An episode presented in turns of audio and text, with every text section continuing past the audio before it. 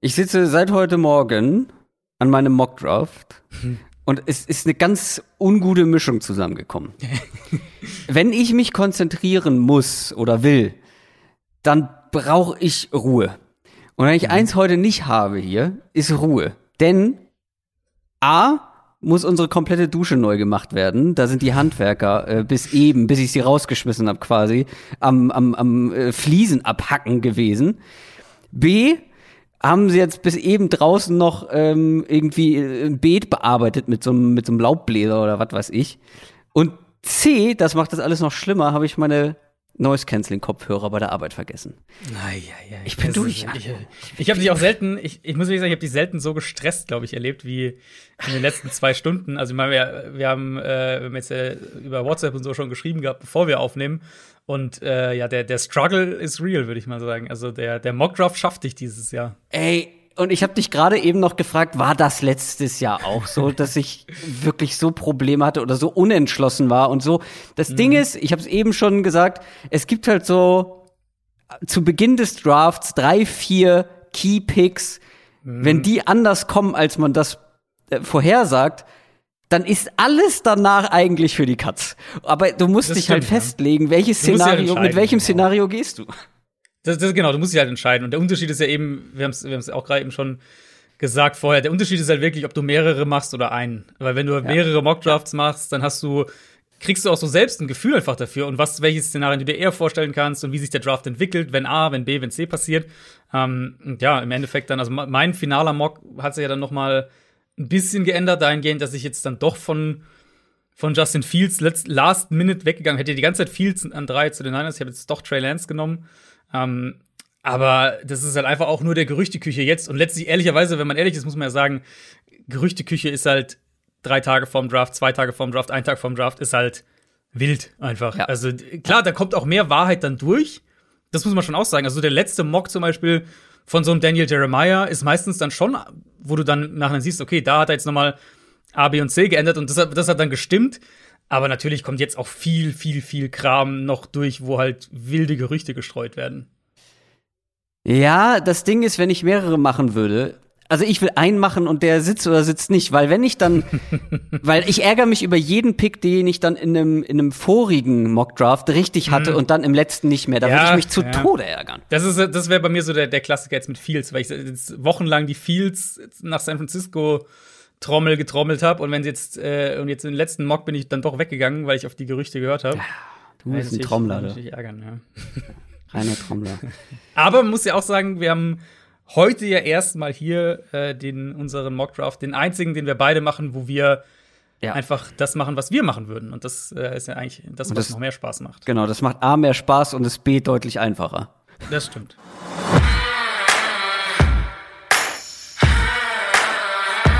Down, Set, Talk. Der Football-Podcast mit Adrian Franke und Christoph Kröger.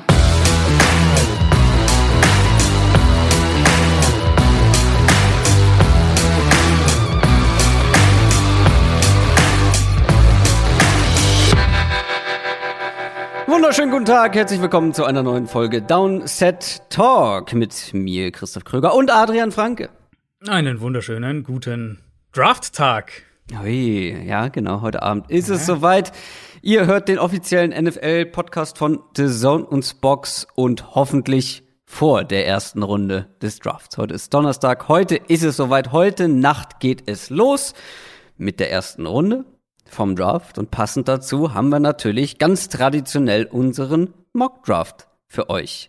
Wir haben eben schon drüber gesprochen, jeder von uns hat dann schon einen Prediction Mock Draft abgegeben, du ja schon länger bei Spox, ich meinen dann auch, ich, hätte gerne wieder ein Video gemacht, also ein Royal Fumble Video auf YouTube, aber ähm, ja, wie in diesem ganzen Draft-Prozess habe ich mich natürlich zeittechnisch etwas verrannt und deswegen wird es einen Livestream oder gab es einen Livestream, muss ich vielmehr sagen, Mittwochabend.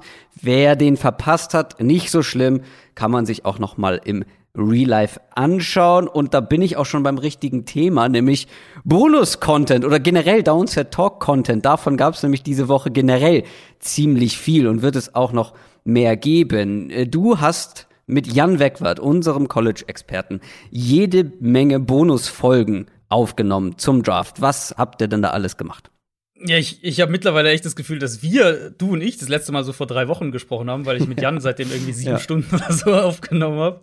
Ähm, genau, also wir haben ja sozusagen, wie wir sie angekündigt hatten, äh, haben wir die äh, Position-Folgen, die wir jetzt, die regulär einfach nicht mehr reingepasst hätten, auch zeitlich einfach nicht mehr reingepasst hätten bis zum Draft, ähm, habe ich mit Jan gemacht. Es war einmal die Linebacker und die Titans. Ähm, findet ihr auf Patreon, für alle aber auch zugänglich, genau wie die Offensive Line. Also nochmal die letzten beiden Position-Folgen. Und dann ähm, hatte ich außerdem noch mit Jan eine Sleeper-Folge aufgenommen. Die ist für alle ja. Supporter. Ähm, also da müsst ihr Supporter sein. Gibt's auch dann auf Patreon. Also Sleeper, wir haben so ein bisschen festgelegt, Tag 3 Kandidaten. Also wir sind jetzt nicht auf die Small School Undrafted Free Agent Richtung gegangen, sondern so vierte, fünfte, sechste, siebte Runde ungefähr in der Range, wo wir vermuten, ähm, dass diese Spieler gehen. Genau, und wer uns supporten möchte, kann das gerne tun. Dann bekommt man unter anderem diese Sleeper-Folge. Bei Patreon findet ihr uns oder www.downsettalk.de slash support. Müsste die Adresse sein, wenn ich mich jetzt nicht komplett so sein, irre. Ja. Aber das ist ja nicht das Einzige, sondern du hast am Mittwoch ja auch noch was ähm, was für alle Lesende veröffentlicht. Richtig, ja, genau. Ich hatte nämlich mehrfach die Frage bekommen aus der Community, ja, wo hast du denn den Receiver und wie siehst du die und, und was ist das für ein Receiver und so weiter. Und klar, ist auch gerade, man muss ich dir nicht sagen, insbesondere Receiver und Running Backs sind natürlich ja. auch fantasymäßig ja. die Spieler, die für die sich dann viele interessieren, die vielleicht sagen, ab Tag 3 ist jetzt der Draft nicht mehr so das, was mich interessiert, aber welche Receiver da vielleicht gehen, ähm, das finde ich dann doch ganz spannend. Und ich habe das sozusagen zusammengeschrieben. Also meine, alle Receiver, die ich geschaut habe, es sind äh, 32, glaube ich, für diesen Draft, ähm, gerankt, mit einer, also hoffentlich einigermaßen übersichtlich, eine kleine Tabelle, gerankt und dann zu jedem Spieler so eine Art Mini-Profil, fünf, sechs Sätze, was das den Spieler ausmacht, was der kann, was der nicht kann mhm. und was für eine Rolle er einnimmt. Also ob es ein X-Receiver ist, ein Outside-Receiver, ob es ein Slot-Receiver ist, ob es ein Gadget-Player ist. Ähm, das findet ihr auch auf Patreon. Genau. Das ist dann für alle Supporter unter euch, aber, also ihr merkt, es ist schon äh, jede Menge, was es an Content diese Woche gibt. Draft-Content. Ja, das Gute ist ja, das Gute ist ja wir, hatten, äh, wir hatten auch viele Nachfragen so nach dem Motto, ich weiß gar nicht, wann ich das alles hören soll. Das Schöne ist ja, der Draft-Content, der wird ja jetzt nicht unbedingt der, der, der, ist ja dann nicht veraltet sozusagen. Also klar, Nein. ihr hört es dann vielleicht nach dem Draft. Vielleicht, ja. Genau, der Mock-Draft. Ähm, und nach dem Draft hört man es dann mit einem ein bisschen anderen Fokus. Aber ja. wenn jetzt euer Team zum Beispiel einen Tackle draftet oder sowas, dann könnt ihr euch ja die O-Line-Folge trotzdem noch anhören. Genau, also ich finde teilweise oder manche Positionsgruppen sind nach dem Draft fast noch spannender. Mhm. Also O-Liner ist ein gutes Beispiel für mich zum Beispiel, ähm, der nun wirklich kein Rieseninteresse hat, sich jetzt mit jedem O-Liner im Draft zu beschäftigen. Aber wenn dann wirklich einer überraschend in der ersten Runde noch geht, den man so nicht erwartet hätte oder so, mhm. dann sich noch mal anhören, wie da die Analysen zu dem Spieler sind. Aber das war noch nicht mal alles, denn heute Abend gibt es auch noch mal Live-Content und zwar, wir sind ja ein ähm, The Zone Podcast. Also wir arbeiten mit The Zone zusammen und wir beide machen eine kleine Live Pre-Draft Show, würde ich es mal nennen. Was haben wir da vor? Genau, ja, Pre-Draft Show trifft es, glaube ich, ganz gut. Ähm, wird es auf YouTube geben, wird es aber auch auf The Zone selbst geben. Also wenn ihr eh in The Zone Abo habt, dann könnt ihr es auch darüber schauen. Ja. Ähm, wir werden im Prinzip über die erste Runde sprechen. Also was wir erwarten, was passieren könnte, was man vermuten kann natürlich auch ein bisschen dann auf die, auf die Top-Spieler eingehen. Ähm, wir werden wahrscheinlich auch das ein oder andere äh, kleine Interview einspielen. Ich habe ähm, ich hab ja mit Amon Ross St. Brown gesprochen. Das Interview könnt ihr auf Box schon lesen. Da werden wir ein bisschen was auch davon einspielen. Wir werden höchstwahrscheinlich einen Gast auch haben. Also auch den äh, werden einen wir namhaften Gast, sprechen. Muss genau. man dazu sagen. Ja. Den höchstwahrscheinlich die meisten von euch oder alle kennen. Ähm, mit dem werden wir natürlich ein bisschen über den Draft sprechen. Also es soll so eine Art Einstimmung, würde ich genau. sagen, auf diese erste Runde werden bisschen heiß machen. Und ihr dürft natürlich Fragen stellen. Das äh, ist natürlich wichtig Stimmt. zu sagen. Ihr könnt dann, es wird, ich schätze mal, die letzte halbe Stunde so in etwa. Mhm. Also wir haben grob geplant 19 Uhr bis 20.30 Uhr ungefähr. Ähm, also die letzte halbe Stunde wahrscheinlich wird dann ganz euch gehören, um Fragen zu stellen und, und mit uns ähm, zusammen auf den Draft zu schauen. Ganz genau. Also 19 Uhr live bei The Zone, aber auch auf dem YouTube-Channel von The Zone, richtig?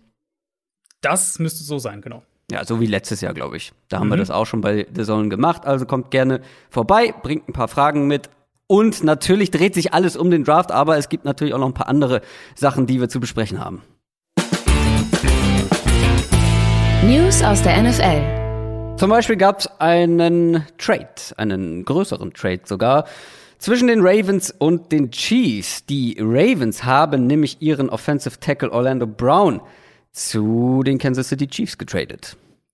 Und der Preis war ja erstmal so ganz, Moment, was genau? Ähm, Ja. Fand ich, also war im ersten Moment so, okay, das sieht aber ziemlich viel aus. Also die Ravens bekommen erstmal Pick 31, also den ersten Runden-Pick, äh, 94, die dritte Runde und vierte Runde und noch einen Fünftrunden-Pick nächstes Jahr.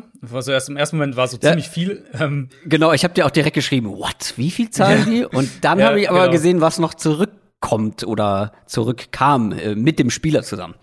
Genau, nämlich vor allem halt der Zweitrunden-Pick dieses Jahr. Ähm, also in dem Sinne ein, äh, ja, eine Kompensa- Kompensation, die wieder ein bisschen zurückgeht, die wieder die Waage ein bisschen ähm, sich hält. Es ist immer die Frage, wenn wir von Draft-Trades und, und so weiter und wie man die einschätzt sprechen, da gibt's natürlich verschiedene Value-Charts, nach denen man gehen kann. Ähm, die ganz veraltete, diese Jimmy Johnson-Chart, äh, vielleicht jetzt nicht unbedingt das, was man heranziehen sollte, auch wenn viele Teams das immer noch benutzen. Ähm, da haben wir mittlerweile aber eigentlich bessere, präzisere Value-Charts sozusagen. Unterm Strich ist es ein Late First Rounder oder ein Early Second Rounder, je nachdem, welche Value Chart man da verwendet. Wenn wir die ganzen Picks gegeneinander abrechnen äh, oder aufrechnen, ähm, den die Chiefs für Orlando Brown gezahlt haben. Das ist, denke ich, schon irgendwo auch fair, wenn man eben bedenkt, dass wir es mit einem Spieler zu tun haben, der öffentlich seinen Trade-Wunsch verkündet hat, gesagt hat, ich will Left Tackle spielen und, und damit war klar, dass er, ähm, dass er in Baltimore nicht bleiben wird. Und der natürlich auch bald sehr teuer sein wird. Also Orlando Brown wird ja bald bezahlt werden müssen. Das muss man ja in den Trade dann auch mit, ähm, mit einbedenken. Und dazu noch die Tatsache, dass sie ihn nach Kansas City traden. Also zu ihrem, aus, aus Baltimore-Sicht so der größte AFC-Rivale auf die nächsten Jahre vermutlich. Ähm, das sagt mir ja auch irgendwo, dass der Markt jetzt vielleicht nicht so wahnsinnig berauschend war, weil ich vermute mal, wenn sie einen ähnlichen Deal mit einem NFC-Team bekommen hätten, dann hätten sie es wahrscheinlich lieber gemacht. Ist jetzt zumindest mal meine Interpretation. Ähm, aus der Chiefs-Perspektive, man muss halt bedenken, aus welcher Offense Orlando Brown kommt. Also er ist einfach athletisch limitiert. Deswegen ist er ja damals auch im Draft gefallen, weil er absolut grausam getestet hat. Ähm, keine Frage. Und dann eben geht's aus einer Ravens Offense, die sehr, sehr tackle-freundlich ist, mit Pass Protection, wo er viel, viel protected wird, viel geschützt wird, auch über Scheme, ähm, wo er natürlich auch viel im Run-Blocking machen kann, was ihm eher liegt, in eine Chiefs Offense, wo er natürlich deutlich mehr ohne Hilfe isoliert auch in, in Pass Protection standhalten muss. Ähm, da würde ich, also da bin ich schon, bin ich schon gespannt, wie das funktioniert. Ich glaube, unterm Strich, um es mal so ein Fazit vielleicht zu bringen, unterm Strich ist es, glaube ich, ein guter Trade für alle Beteiligten erstmal. Kansas City hat halt gemerkt, und das finde ich auch realistisch, das ging mir in meinen Mocks jetzt auch immer so, ähm, Ja. dass sie an 31 keinen der Top-Tackles mehr bekommen werden. Kein, wahrscheinlich keinen Top-5-Tackle, vielleicht sogar noch weniger. Und der Drop-Off ist dann echt recht schnell drastisch bei den Tackles im, im Draft dieses Jahr. Und Baltimore eben, da war klar, dass Orlando Brown da keine Zukunft mehr hat. Ähm, ja, und jetzt Kansas City wird ihn jetzt halt bald bezahlen müssen. Und damit haben sie den nächsten sehr, sehr teuren Spieler dann in ihrem Kader. Und ich bin gespannt, wie gut er da in der Offense sein wird. Also ich bin ein bisschen unentschlossen, was das Ganze angeht. Auf der einen Seite habe ich auch gedacht, ja, auf dem Papier sieht's relativ fair aus. Auf der anderen Seite bist du, hast du natürlich jetzt die Pistole auf der Brust aus Chiefs Sicht, weil, Genau. wie du schon gesagt hast, du musst ihn jetzt auch bezahlen. Und dann ist, finde ich es immer ja ein bisschen schwierig, A, diesen, diesen Preis zu zahlen, plus dann noch Geld zu zahlen, ähm, kurze Zeit später. Das ist eine Sache. Dann hast du die Bedenken angesprochen, ob er wirklich in dieser Offense genauso gut aussehen wird wie jetzt in der, Ja. der der Ravens. Auf der anderen Seite muss man sagen, und du hast jetzt gerade bei den Tackles gesagt, wird am Ende der ersten Runde nicht mehr unbedingt der Value da sein. Ich habe grundsätzlich das Gefühl, dass Ende der ersten Runde bist du schon länger nicht mehr im klassischen First Round Value unterwegs dieses Jahr. Ähm, Das ist Es kommt auf da. die Position an, würde ich sagen. Ähm, es Ja. kommt ein bisschen auf die Position an. Also ich glaube zum Beispiel, bei, bei Edge könnte da echt so ein, so ein Sweet Spot sein. Ähm, Das könnte sein, ja. Aber Tackle ist halt wirklich krass. Also wenn ihr die, die Tackle-Folge auch gehört habt, die wir, ähm, die, die Jan und ich gemacht haben, ohne jetzt zu viel zu spoilern, aber im Prinzip haben wir, wir haben halt im Prinzip sechs, also ich würde wirklich sagen sechs Tackle, wo ich sage, die sechs, ähm, und selbst davon wird Slater, wird für einige Offenses ein Guard sein. Mm, die sechs sollten ganz gut werden und haben Starterpotenzial, auch relativ schnelles, reelles Starterpotenzial. Mhm. Aber dann ist halt schon der Cut-Off. Und dann reden wir halt schon von Spielern wie Eichenberg, wie Leatherwood, wo wir halt sagen müssen, naja, die werden vielleicht halt eher Guard spielen in der NFL. Ähm, und von diesen Top 5 zumindest mal und wahrscheinlich auch Top 6 wäre es für Kansas City wahrscheinlich eng geworden an 31. Ich finde es aber vor allem gut aus der Ravens Sicht eigentlich für einen Spieler, der offensichtlich wechselwillig ist oder getradet mhm. werden möchte, da noch dann einen zweiten First Rounder rauszubekommen. Klar, am Ende gleicht es sich irgendwo aus, aber da jetzt dann halt noch einen zusätzlichen First Rounder für dieses Jahr zu bekommen, finde ich gar nicht so schlecht. Genau, im Prinzip kletterst du ja halt äh, von Ende zweiter in genau. Ende erste Runde. Ähm, ja. Und dann klar, das ist noch der dritte Rundenpick. Also wie gesagt, vom Gesamtvalue ungefähr ist es ein Late First, maximal ganz, ganz Early Second. Und das finde ich eigentlich, wenn man die Umstände bedenkt, einen ja. fairen Deal für, für beide Seiten. Dann kommen wir zum aktuellen Champion, den Tampa Bay Buccaneers. Denn die haben schon einige gehalten aus ihrer Erfolgsmannschaft vom letzten Jahr und ein mhm. weiterer kam mit dazu. Kurz vor der Aufnahme, glaube ich, war es erst, ne? Antonio Brown, auch der bleibt weiterhin bei den Bucks. Genau, der war ja auch so ein bisschen was abseits des Platzes im Raum gestanden. Ähm, was sich jetzt ja auch so einigermaßen gelöst hat, so langsam irgendwie seine juristischen Probleme da, die so langsam, aber sicher doch zu verschwinden scheinen, ganz vorsichtig gesagt. Der Deal ähm, unterstreicht, glaube ich, aber auch, wie sein Standing in der Liga jetzt mittlerweile noch ist. Es ist ein Jahr 3,1 Millionen Dollar, kann maximal ja. 6,25 Millionen Dollar wert sein. Und ich glaube, das, das zeigt auch nochmal, dass die meisten Teams einfach die Finger von ihm lassen an diesem Punkt. Ähm, dass Brown selbst vielleicht auch nur noch mit Brady spielen will. Das kann also sicher auch ein Faktor sein. Aber letztlich ist er ja in Tampa Bay die drei oder vier in der Offense und, und wird auch dementsprechend bezahlt. Aber ja. rein sportlich betrachtet, in den meisten Offenses wäre er das ja immer noch eine sehr, sehr solide Nummer zwei, wenn wir rein sportlich denken. Dann gab es noch einen zweiten O-Liner-Trade und zwar haben die Dolphins ihren Offensive Guard Eric Flowers nach Washington getradet, zurück nach Washington, oder? Mhm. Ähm, genau, und auch nur ein Late-Round-Pick-Tausch. Äh, also da geht es vor allem darum, äh, Geld einzusparen. Die tauschen Siebtrunden-Picks im Prinzip, die beiden Teams. Also äh, geht auch wirklich um die finanzielle Seite. Ähm, und die Überlegung eben natürlich jetzt mit Blick auf den Draft ist, dass, und das haben auch Dolphins Insider dann direkt berichtet am Dienstag, ähm, dass sie Robert Hunt nach innen ziehen auf Guard ähm, der hat ja letztes Jahr Rookie äh, als Rookie Right Tackle gespielt und ist auch gar nicht schlecht, ehrlich gesagt. Und dann wäre aber natürlich der logische Weg in hm. der Interpretation für einen Penny Sewell frei, um hm. ihn in diese Offensive Line zu packen. Das hm. kann natürlich komplett Müll sein und, und Smokescreens und äh, wir wollen vielleicht, also vielleicht hofft Miami, dass irgendwer äh, vor sie geht und, und Sewell mhm. nimmt, damit mhm. ein Spieler, den sie haben wollen, zu ihnen fällt. Das, das weiß man natürlich nicht. Da sind wir jetzt einfach in der, ähm, in der Phase vor dem Draft, wo solche Sachen mit, mit viel Vorsicht zu betrachten sind. Aber ähm, klar, von der Theorie her könnte man auch schon ein Szenario sich so vorstellen, wie sie dann Sewell picken und den direkt in die Offensive Line reinpacken. Wen hast ähm, du jetzt in deinem, ich, ich weiß gar nicht, ob ich es schon gesagt habe, ich habe extra deinen Mock-Draft vor dieser Folge, ich glaube, das habe ich letztes Jahr auch so gemacht, noch nicht angeguckt, um noch gar keine Tendenzen bei dir nicht, zu äh, haben nicht, nicht, und auch nicht genau. beeinflusst zu sein, was meinen äh, Mock-Draft angeht, den ja. ich dann am Mittwochabend es ist ein bisschen verwirrend, ne? Wir nehmen vor dem Livestream ja, auf, genau. aber ihr hört es nach dem Livestream. Also ich habe meinen Mockdraft noch nicht veröffentlicht.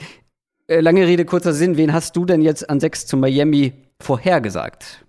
Ich habe am Ende Jamar Chase genommen. Ich denke, sie haben halt ein Ranking, was halt irgendwie so Pitts, Chase und dann einer der, der beiden Bama Receiver und, und Sewell halt irgendwie so als dritte Option ist. Mhm. Ähm, ist so ja, meine das, Vermutung.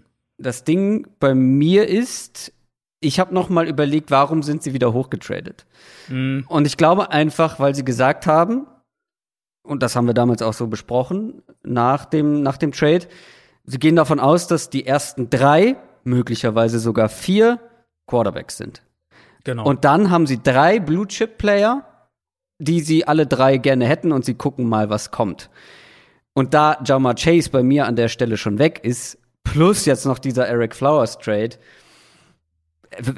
ich habe Sewell genommen, weil ich einfach davon ausgehe, mhm. also wenn Jamar Chase weg ist, dann nehmen sie halt auch gerne Sewell. Und ja, ich glaube, also es muss ja so sein, weil die, der Trade hoch zurück war ja schon Und- komisch vom Timing her. Und ich glaube, du tradest nicht hoch nochmal für einen der beiden Alabama-Receiver, weil ich Das ist halt die Frage, ja. nicht so weit, weißt du?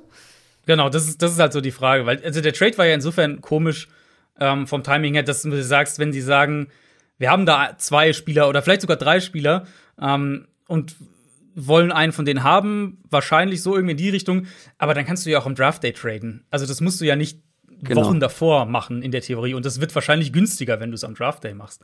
Und ähm, warum ich nicht glaube, dass es einer der beiden Alabama-Receiver ist, ich glaube, dann hättest du auch nicht zwingend auf Nummer 6 kommen müssen, sondern es ist ja jetzt auch kein Geheimnis, dass die Lions an 7 und die Panthers an 8 auch durchaus Interesse hätten, nach hinten zu traden für Ja. den richtigen Preis. Ja, ja, das denke ich Das- nämlich auch. Also deswegen, ähm, ich, ich glaube, die Liste geht so Pitts, Chase und dann, Ja. ab dann ist offen für Interpretation. Wahrsch- Ich, wahrscheinlich ist es dann Sewell slash Waddle vielleicht sogar. Ähm, Also es gibt jetzt aber ja. Gerüchte, dass sie Waddle ganz toll finden. Genau, ja. Insofern denke ich, dass das so die, der, das Ranking ist. Aber sie müssen ein klares im Kopf haben, weil sonst der Trade hoch, das haben wir damals auch gesagt, ähm, der Trade hoch, wenn man den isoliert betrachtet, der war halt nicht gut. Insofern muss man es schon so ein bisschen im Gesamtpaket sehen, aber dann muss man ja auch davon ausgehen, also diesen Trade, den sie gemacht haben, erst runter, dann wieder hoch. Ähm, und dann muss man ja aber auch sagen, dann müssen sie ja schon da gewusst haben, wir wollen sicher, wir sind perfectly fine mit einem dieser drei Spieler. Genau, genau. Kommen wir zur letzten News und zwar kommen wir zu, zu, äh, zu zwei Ex-Raider Raiders-Spieler. So, schwieriger Satz. Puh. Die 49ers haben nämlich gleich zwei von ihnen verpflichtet, über die wir letzte Woche gesprochen haben. Arden Key und Maurice Hurst sind jetzt in San Francisco. Genau, beide mit Einjahresverträgen. Ähm, fand ich sehr gute Moves von den Niners. Ähm, bei, bei Arden Gerade Key, bei Maurice Hurst, ey. Ja, genau, genau. Ähm, bei Arden Key muss man wahrscheinlich eher noch schauen. Da, da bin ich auch noch eher skeptisch, dass der am Ende Ja. wirklich auch im Kader steht.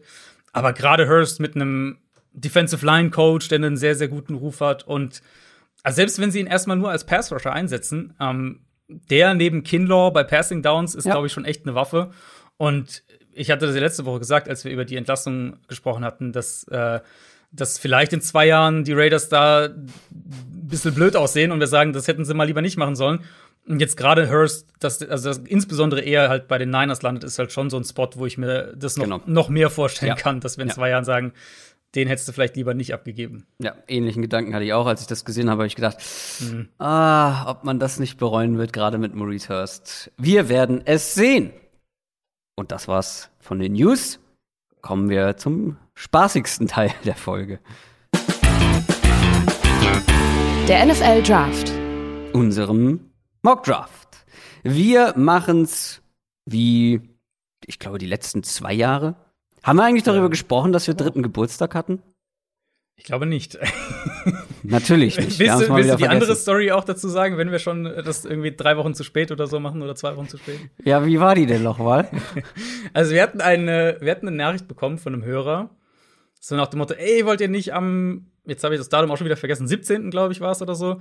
Ja, wollt ihr am da nicht Sonntag einen Livestream auf jeden machen? Genau, es war auf jeden Fall Sonntag. Äh, wollt ihr da nicht einen Livestream machen für, für, ähm, oder ich glaube, er hat noch gar keinen Grund genannt. Und dann kam es uns so, ah ja, das, das stimmt, das müsste eigentlich Geburtstag Nee, sein. nee, nee, das wusste er. Das war die. Oder hat er geschrieben? Okay, Ja, ja. ja, ja, ähm, ja, gut, nicht mal das, nicht mal darauf sind wir gekommen. Nee, Und dann jedes Jahr wieder eine Überraschung. Ja, genau.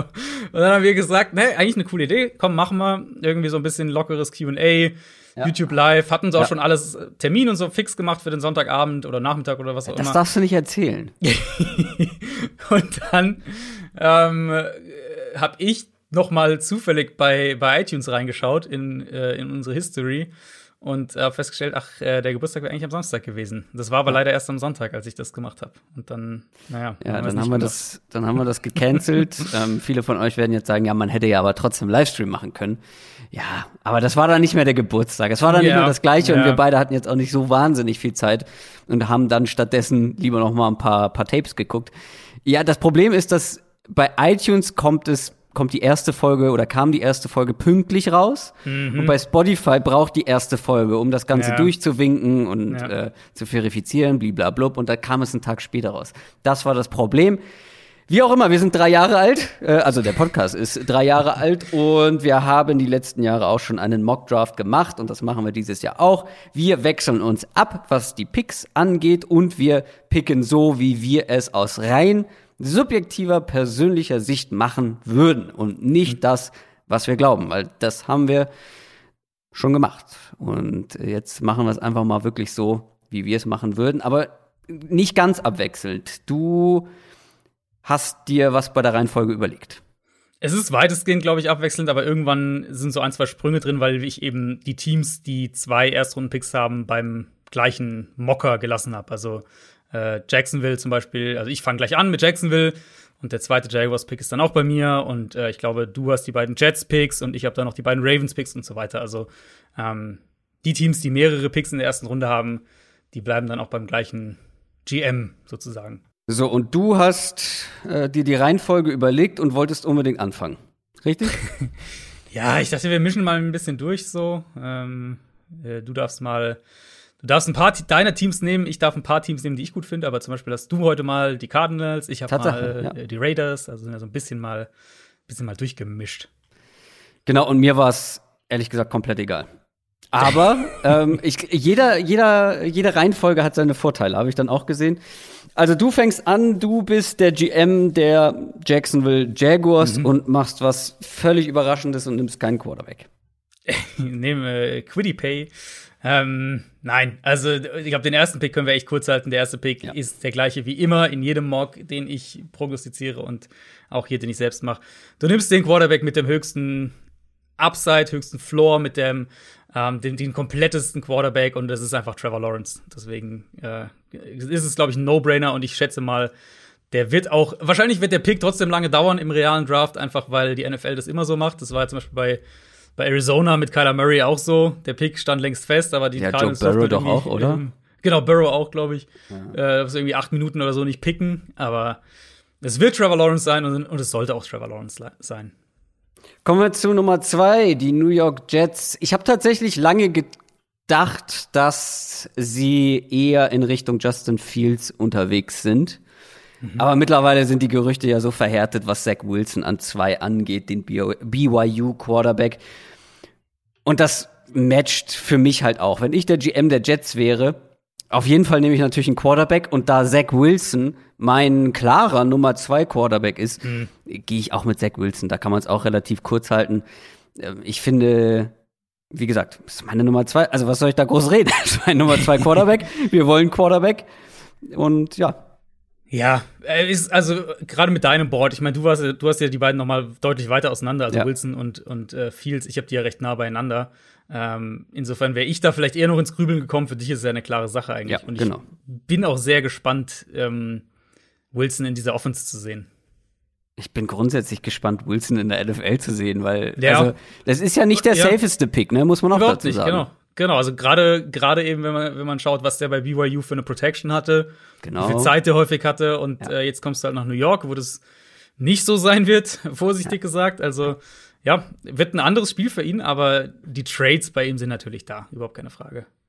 Jetzt wird's aber spannend. An Nummer drei sind Jetzt die 49ers dann. Und da gibt's unfassbar viele Gerüchte. Ja. Sicher ist man sich, dass man einen Quarterback nehmen wird im mhm. Real Life, aber was macht mhm. GM Adrian Franke? mit den 49ers. Für mich ist es ja auch relativ easy, ehrlicherweise, weil bei mir ist ja da dann der, der, die Gap. Ja, für mich ähm, auch, ja. ey, und wenn, also wir gehen, glaube ich, alle davon aus, dass der Draft real auch so anfängt, Lawrence und dann Wilson. Ähm, mein Pick hier wäre Justin Fields. Und das, also als, als GM Adrian Franke ist es auch der Pick, bei dem ich bleibe. In der Prognose bin ich jetzt ja letztlich weggegangen, weil die Gerüchte einfach so stark sind, dass es halt Fields zumindest nicht wird. Ähm, ja. Aber für mich ist es Justin Fields, der eine unheimliche Accuracy hat, der, finde ich, aus der Pocket halt echt auch viel mitbringt. Ähm, weil klar, ein Mac Jones hat, ist rein aus dem Pocket Play ist Mac Jones natürlich aktuell weiter als Fields, würde ich schon sagen. Aber Fields ist nicht so weit weg und er ist halt super akkurat und er bringt dir halt die ganze Upside noch außerhalb der Pocket mit dem Arm, mit Scrambling, mit ähm, Plays selbst kreieren. Also für mich wäre das auch wirklich ein super Fit letztlich in dieser Offense, die ihm ja auch zum ja. Beispiel klare Reads präsentiert und wo er halt nicht den Ball drei, vier Sekunden halten muss, damit irgendwie eine Option Route freiläuft. Also für mich äh, ist Justin Fields der Spieler, den ich an drei nehmen würde. Und ich kann mir nicht vorstellen, dass die Niners Verantwortlichen das so komplett anders sehen, als du es gerade beschrieben hast. Ich, ich tue mich schwer, diesen Gerüchten zu mhm. glauben. Weil auch hier, das, was wir vorhin bei den, bei den Dolphins besprochen haben, die Gründe für den, für den Trade nach oben. Wenn sie, und sie sind sehr aggressiv an Nummer drei gegangen. Ja. Wenn sie da hochtraden, wissen sie, glaube ich, schon ziemlich sicher, wen sie nehmen. Ich kann mir einfach nicht vorstellen, ja, das dass du hochtradest ja. und sagst, hm, mal schauen, jetzt überlegen wir, welchen Franchise-Quarterback wir nehmen könnten. Ich vor glaube. Allem, also ja? vor allem eben die zu sagen, also klar, du musst natürlich einkalkulieren, zwei Teams picken immer noch vor dir, aber zu sagen, sie überlegen irgendwie zwischen Fields und Jones und Lance und so weiter, das glaube ich halt ehrlich gesagt auch nicht. Also nee. die werden schon kalkulieren, Lawrence und Wilson sind Nummer eins und zwei. Ja. Und wir haben einen an drei, weil du gehst nicht hoch für, ach ja, einen von denen nehmen wir dann zu dem Preis, genau. den sie bezahlt haben. Genau, das ist genau das. Und dann wiederum kann ich mir, vielleicht ist da zu viel Hoffnung, aber irgendwie kann ich mir nicht vorstellen, dass du für Lance oder Jones wirklich so aggressiv überhaupt sein musst. Weißt du, wie ich meine? Weil für mm, Justin Fields ja. musst du das sein. Da sind wir uns ziemlich sicher. Weil was passiert, wenn Fields nicht an drei gepickt wird? Ich glaube, dass plötzlich Nummer vier Pick, Nummer fünf und Nummer sechs, da werden so viele Teams zum Hörer greifen. Und Sollte ich glaube, so ich glaube einfach nicht, dass du für Mac Jones oder Trey Lance so aggressiv nach oben gehen musst, dass du an drei gehen musst. Und ich kann mir irgendwie, das sagt mir meine Erfahrung, was das, was das Front Office der Niners angeht, ich kann mir nicht vorstellen, dass die diese beiden Spieler so anders einschätzen. Mhm. Aber also, klar, ich kann mich irren, aber ich bleib bei Fields, auch in der, Pre auch in der Prediction. Also, was man sagen muss bei Fields, das ist halt einfach das, und es ist alles Gerüchte letztlich, sind wir ehrlich. Keiner von uns weiß, was die Niners machen. Und auch kein Insider weiß es sicher. Also, das ist alles auch Spekulation. Ähm, ja, klar. Was man halt sagen muss, was sich super verdichtet, einfach seit einer Woche jetzt ungefähr, ist dieses Justin Fields, den sieht die Analyse, Scouting, wie auch immer, Community, ähm, sieht den besser als die NFL-Teams oder sieht ihn höher als die NFL-Teams. Also die, den Eindruck, den man kriegt, wenn man verschiedenen Insidern, die auch jetzt zu verschiedenen Networks arbeiten und so weiter, wenn man denen zuhört, der Eindruck ist schon, dass Fields derjenige ist, der am ehesten aus der Top 5 fällt von diesen Quarterbacks. Warum das so ist und was da vielleicht noch irgendwo im Hintergrund los ist, keine Ahnung. Keine Ahnung, weiß ich nicht. Ähm, weil rein sportlich dürfte es halt nicht so sein. Aber ja, also ich glaube mittlerweile, dass Fields in der zweiten Hälfte der Top 10 gehen wird im realen Draft. Mhm. Ja, ich, ich bin zwar letztes Mal schon damit auf die Schnauze geflogen, dass ich zu lange an meiner Ursprungsidee festgehalten habe, was die Quarterbacks vor allem angeht, mit Justin Herbert und Tour und so.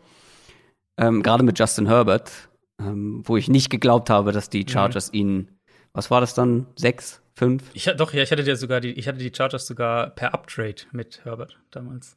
Ja, stimmt. Und ich wollte das nicht so richtig glauben. Okay, wir haben an drei Justin Fields, den du zu den Niners draftest. Dann bin ich an Nummer vier mit den Falcons dran. Ich würde mir hier auf jeden Fall die Angebote anhören, was einen Downtrade angeht. Mhm. Das muss man vielleicht äh, sagen, wir traden hier jetzt heute nicht. Genau. Weil das Ganze, das wird zu kompliziert und dann mit Kompensation und so. nee. Dann kann man irgendwie, gerade in einem Podcast, glaube ich, nicht mehr so richtig folgen. Mhm. Also wir machen komplett ohne Trades. In dem Fall wäre es ein Spot, wo ich mir zumindest Angebote anhören würde als GM. Ich habe hier keinen Quarterback, den ich in dieser Region picken würde. Auch nicht mit irgendwie Positional Value oder aus Positional Value Gründen.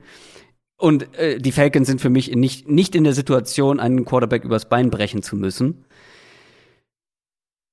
Und was die klaren Needs angeht, sehe ich ja auch keinen Spieler passend. Deswegen gehe ich mit dem besten Spieler, den es gibt, und das ist Kyle Pitts, mhm. der Tight End slash Receiver. Natürlich ist das ähm, kein Need, weder Tight End noch Receiver in dem Sinne. Ich glaube, da gibt's größere bei den Falcons. Allerdings ist er einfach ein, ein so eine Matchup-Waffe, mit dem du so kreativ ja. sein kannst. Plus also es gibt ja Gerüchte darüber, dass die sich Julio Jones Trade-Angebote anhören aus, aus Cap-Gründen. Mhm. Ähm, aber gehen wir mal davon aus, dass Julio bleibt. Du hast Julio, du hast Calvin Ridley. Ähm, äh, du hast, na, wie heißt der Ex-Ravens Tight End? Hayden Hurst. Hayden Hurst auf Tight End, der halt eher der klassische Tight End ist im Vergleich zu Kyle Pitts. Und mit Kyle Pitts kannst du halt so viele verschiedene Dinge machen. Ich glaube einfach, dass du hier ein besonderes Talent bekommst und du dir das auch nicht entgehen lassen solltest. Außer es kommt ein Team und will unbedingt an vier traden, um einen Quarterback zu holen. Dann kannst du natürlich schön kassieren. Also die Falcons sollten schon selbst im Quarterback-Markt sein, in meinen Augen. Frage ist natürlich, wer dann da ist an vier. Ähm, wenn Justin Fields da ist. Genau. Oder mhm. natürlich, wenn du halt, wenn du sehr hoch bei Trey Lance bist. Es gibt ja Leute, die Trey Lance auch noch, noch mal ein gutes Stück höher haben als jetzt du oder ich. Und ich habe ihn ja noch mal ein bisschen ja. höher als du. Aber ja. ähm, genau, dann sollten sie dich schon. Also Matt Ryan sollte dich jetzt nicht daran hindern, einen Quarterback zu nehmen an vier, wenn du einen da siehst, den du magst. Weil wer weiß, wann wenn, du das nächste Mal Top 5 pickst. So. Absolut. Aber du musst auch der Überzeugung sein, dass das wirklich genau. dein kommender Franchise-Quarterback werden kann. Genau. Und für mich sehe ich da halt gerade keinen. Nee, dann ist es auch, äh, ist es ja auch genau. Und dann wäre auch Kyle Pitts genau mein Pick, weil ich glaube halt, also Need jetzt vielleicht nicht unbedingt, aber selbst das kann man ja sagen, die werden wahrscheinlich mehr wieder mit zwei Titans spielen und die werden viel ja. in diese Play-Action-Offense reingehen, ähm, wo die, die Titans, Titans wirklich, kennen. Genau, und wo die Titans ja auch wirklich halt eine Matchup-Waffe sein. ja, ich habe auch kurz ja, gestruggelt. Ja. Ähm, eine Matchup-Waffe sein werden.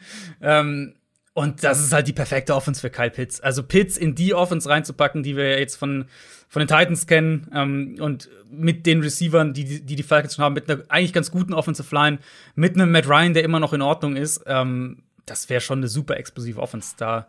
Äh, ja, und ich meine, wer mein Big Board gesehen hat, hat eh gesehen, dass es mein Nummer zwei Spieler insgesamt ist in dieser Draftklasse. Nur hinter Trevor Lawrence. Insofern äh, für mich da auch wenig Kritik, wenn das am Ende so kommen sollte. Dann bist du an Nummer 5 mit den Cincinnati Bengals dran. Genau. Ähm, Bengals, also Pitts wäre meine erste Wahl gewesen. Hättest du jetzt irgendwas anderes gemacht, dann hätte ich hier Pitts genommen. Es ist natürlich die spannende Diskussion, Tackle oder Receiver im Endeffekt für die, für die Bengals. Und meine Philosophie ist halt in der Offensive Line Durchschnitt sein, nicht schlechter, aber Durchschnitt sein und Elite auf den Skill Positions. Deswegen ist es halt für mich hm sie haben Riley Reef geholt und Riley Reef verkörpert das eigentlich perfekt. Der ist halt nicht jetzt, der ist nicht wahnsinnig gut, aber er ist halt Durchschnitt. Ja. Und mit, mit Reef rechts und mit Jonah Williams links, damit kannst du schon mal arbeiten. Und Interior Line ist dann noch mal ein anderes Thema. Also wenn die Bengals an Tag zwei irgendwie einen Center und an Tag drei einen Guard picken oder sowas, dann hätte ich da absolut kein Problem damit. Aber meine Herangehensweise wäre eben ähm, in der Offensive Line Durchschnitt werden und auf Wide Receiver Elite werden. Und da ist dann jetzt die spannende Frage, ich meine, ihr kennt, wenn ihr unseren Podcast hört, ihr kennt mein Receiver Board. Devonta Smith ist mein Nummer 1 Receiver, mhm. aber natürlich achte ich als GM auch auf Fit. Und ähm, für mich halt hier der logische Fit ist einfach Jamar Chase. Also, wir wissen halt einfach, was, was Burrow mit Jamar Chase machen kann. Wir wissen, dass er einer dieser Quarterbacks ist, die ideal zu ihm passen. Ähm, und er kann halt, also du hättest halt einen super Trio auch mit Higgins, Boyd und, und Chase, die sich ja. auch, glaube ich, gut ergänzen jeweils. Ähm, deswegen, für, er ist jetzt, er wäre jetzt nicht der höchste Spieler hier auf meinem Board, aber von meiner Teambuilding-Philosophie her ist es ja. der logische Pick, deswegen nehme ich Jamar Chase für die Bengals. Okay, ich hätte ein bisschen Deontay Smith erwartet. Ist das auch deine Prediction? Äh, nee, ich hatte ja Chase dann nach Miami. Ach ja, ähm, stimmt. Ich habe hier Sewell als in meiner Prediction. Ich glaube, dass Aber die Bengals eher in die Richtung gehen. Es ist nämlich meine Prediction auch, dass Jama Chase dahin geht. Ähm, weil ich glaube, dass sie eben lieber ihn wieder zusammen mit, äh, also Burrow mhm. und Chase wieder zusammenbringen, als eben ähm, ja so ein Tackle ja, so früh draften, es, weil es sie da schon was getan haben.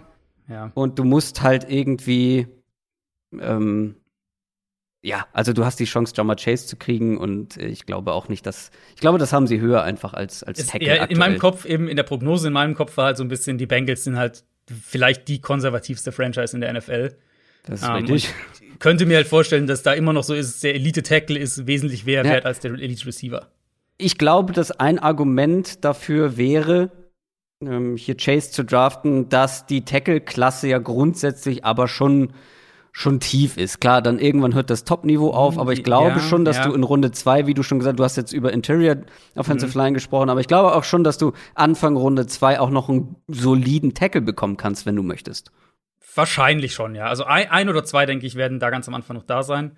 Mm, Aber von der Idee her eben, wenn du jetzt einfach nur sagst, eben, was ich gerade gesagt hatte, Williams, Jonah Williams links und, und Riley Reef rechts, und dann kannst du halt wirklich an Tag zwei kannst du einen Center Ja, genau, draften und genau. an Tag drei kannst du einen Guard draften und dann hast du halt echt schon, also damit kannst du gleich deine Offensive Line mindestens auf, auf Durchschnitt heben im Vergleich zu dem, was sie letztes Jahr hatten. Kommen wir zu Nummer 6, kommen wir zu den Miami Dolphins, da bin ich wieder dran. Wir haben ja schon jetzt im Intro so ein bisschen darüber gesprochen, was sie machen könnten, wie sie es sehen. Wenn ich GM wäre, ich habe ja grundsätzlich eine, grundsätzlich glaube ich eine ähnliche Philosophie, was die Offensive Line angeht oder das, das, ähm, das äh, Roster Building und ich drafte hier keinen Top Tackle. Ich drafte hier den Wide Receiver, den ich an eins habe, einen Playmaker. Ich will Speed, ich will Leute, die nach dem Catch was anrichten können. Und mein Nummer eins Receiver ist Jalen Waddle. Und ähm, das priorisiere ich hier halt höher. Und ich glaube vor allem auch, also bei Jalen Waddle, glaube ich, werden sich die, die, die Geister scheiden. Die einen Teams werden ihn ganz weit oben auf dem Board haben und andere werden ihn viel, viel tiefer auf dem Board haben, einfach ähm, seiner Maße wegen. Aber ich glaube, ähm, wenn du sagst, das ist nicht so wichtig, wir, wir gucken nicht so sehr auf die, auf die Größe oder auf die Verletzungshistorie, dann muss Jalen Waddle ganz weit oben sein. Ich als GM der Dolphins habe ihn sehr weit oben und das ist für mich hier auch der beste Spieler, den man bekommen kann an der Stelle, wenn man jetzt nicht einen High-End-Tackle ähm, Prospect haben möchte mit Penny Sewell. Ich nehme Jalen Waddle. Spannend. Die Offense wäre halt mit Waddle, Will Fuller, Jakeem Ja. Grant. Das ist schon Ja. brutaler Speed in der Offense. Und auch hier bringe ich meinen Quarterback wieder mit seiner College-Waffe zusammen. Ne? Das stimmt, ja. Na gut, da hättest du auch Devonta Smith nehmen können. Äh, Das ist richtig. Aber ja. Ja, stimmt. Nee, Aber ja, Devontae Smith ist erst so richtig aufgeblüht, als Tour nicht mehr da war. Ja, hat ja auch gesagt, Mac Jones ist besser. Ähm, ja, ist, also ist ein, ist ein super spannender Pick. Und ganz ehrlich, mein Bauchgefühl tendiert Ja. auch mehr und mehr in die Richtung, dass sie das wirklich machen, dass sie wirklich, dass die Dolphins wirklich ähm, äh, Waddle nehmen. Ja. Es kann gut sein und ich würde es richtig gut finden, offensichtlich. Mhm. Ich bleib aber noch dabei, dass sie dann einen von den drei haben wollen, Pitts, Chase, Sewell. Und wenn Mhm. Sewell dann übrig bleibt, ähm, sind sie damit auch vollkommen in Ordnung. Ja. Ja, spannend. Jetzt habe ich natürlich eine spannende Auswahl mit dem siebten Pick mit den Detroit Lions, die übrigens auch ein ganz klarer Downtrade-Kandidat sind. Ähm, Absolut. Aber ich weiß halt nicht, ob es. Ich sehe, um vielleicht noch mal in die Prediction sozusagen zu gehen, in die Vorhersage, wenn das Board so fällt und Mac Jones und Trey Lance die Quarterbacks die sind, die übrig bleiben, sehe ich nicht unbedingt Teams aggressiv in die Top 10 traden. Nicht so sehr, dass du aus Lions Sicht sagst, okay, wir haben hier zwar richtig gute Spieler zur Auswahl, aber wir traden trotzdem zurück. Das sehe ich irgendwie nicht. Ich weiß nicht, ich vertraue da einfach meiner Analyse und äh, vertraue darauf, dass die NFL-Teams es zumindest ansatzweise so sehen. Und ich weiß nicht, ob ein Team wirklich so aggressiv dann nach oben geht, um Mac Jones oder Trey Lance zu bekommen. Detroit wäre halt schon der Sweet Spot, einfach weil danach Carolina und Denver kommen. Und wir, mein Panthers jetzt mit Darnold ist unwahrscheinlicher geworden, aber auch da gibt's noch Gerüchte, dass die einen Quarterback trotzdem nehmen könnten. Ähm, haben ja auch offiziell noch nicht die Option, die fifth Option für Darnold gezogen. Also das ist noch nicht Ich- offiziell durch. Meine Theorie bei den Panthers ist, die haben sie noch nicht gezogen, weil sie gucken, ob Justin Fields fällt. Wenn Genau. er zu ihnen fallen sollte, dann werden sie ihn picken. Aber ich glaube nicht, dass sie Trey Lance oder Mac Jones picken würden. Und ähm, wenn Fields dann schon weg ist, dann werden sie, glaube ich, auch mit Sam Darnold verlängern um ein Genau, Jahr. aber das wäre halt so der Punkt, wo ich, wo ich mir vorstellen könnte, dass Teams halt an sieben traden wollen. Die Patriots Genau, vielleicht, ja. ähm, Chicago vielleicht, irgendwer so aus der oder Denver auch selbst vielleicht. Ähm, irgendwer, der halt an sieben geht, um vor die Broncos zu kommen, respektive die Broncos versuchen zu verhindern, dass jemand vor sie springt. Ja. Deswegen sieben könnte ich mir schon als so ein, so ein Trade-Sweet Spot für diesen vierten Quarterback dann, wer auch immer das dann ist, äh, könnte ich mir schon sehr, sehr gut vorstellen. Aber du bist ja Jared Goff-Believer und deswegen Also ich, ich denke schon sehr über Trey Lance nach, muss ich ganz ehrlich sagen, als, als Lions GM. Okay. Ähm, wo ich sage, wir haben jetzt einen Quarterback, der ist eine Übergangslösung. Ähm, wir haben Draftkapital, auch für nächstes Jahr. Und wir können vielleicht wirklich eine Offense aufbauen, die wir haben schon so einen TJ Hawkinson, wir haben schon eine ganz gute Offensive Line, wir können so eine, so eine Run-Play-Action-Offense aufbauen, mhm. ähm, in die, Trail, die, so, die Goff sowieso auch braucht, um zu funktionieren. Und in die Lance dann, sei es im Laufe dieser Saison oder spätestens dann ein Jahr später, ähm, reinkommt und natürlich noch mal eine ganz andere Dimension reinbringt mit seinem Arm, mit der Armstärke, mit dem, was er als Runner kann. Äh, deswegen nehme ich hier einfach Trey Lance. Woi. Ist, äh, finde ich, vom Value her halt, also wo sind die Lions? An welchem Punkt sind die Lions in ihrer, in ihrem Roster-Building? Die sind im Prinzip am, die sind halt, die sind noch nicht mal an Punkt Null, aber sie müssen eigentlich noch an Punkt Null kommen. Und ähm, wenn man sich diesen Kader anschaut, was die an Baustellen haben und wie viel die wahrscheinlich über die nächsten ein bis zwei Jahre umwerfen, ja. das wird noch runtergehen, bevor es wieder hochgeht, meine ich damit. Und wenn mhm. du jetzt halt die Chance hast, einen Quarterback zu bekommen, wo du sagst, ich glaube, aus dem kann ein Top 5 Quarterback potenziell werden. Der hat das physische Potenzial. Ähm, der wird noch Zeit brauchen, aber er muss auch nicht gleich spielen. Warum nicht? Dann äh, finde ich eigentlich Trey Lance ist hier, wäre hier ein netter Pick und ja, gut, die kommende Saison in Detroit, die haken wir sowieso schon so ein bisschen ab, glaube ich. Dann bin ich an 8 mit den Carolina Panthers dran und stehe jetzt vor einer uner unerwartet komfortablen mhm. Situation. Oder ich muss eine Entscheidung fällen, die ich so nicht hab kommen sehen. Also grundsätzlich würde ich hier als Panthers GM in die Offense schauen. Ich schließe hier Quarterback insofern aus, weil ich habe jetzt schon ein bisschen was investiert, um Sam Darnold zu bekommen.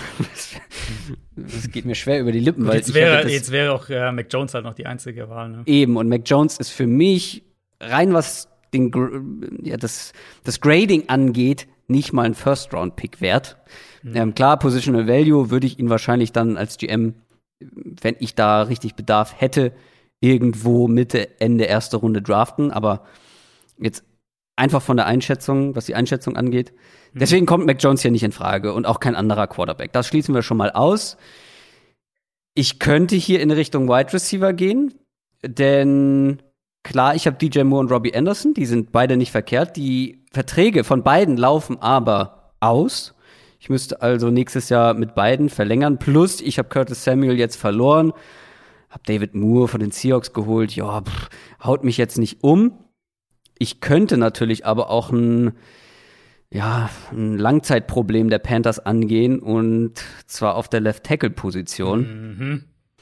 Und da ich bei Devontae Smith nicht ganz so sicher bin, dass er wirklich dass er wirklich ein richtig, richtig guter NFL-Receiver wird. Nicht so wie bei den anderen beiden zumindest. Er ist ja nur meine Nummer drei gewesen.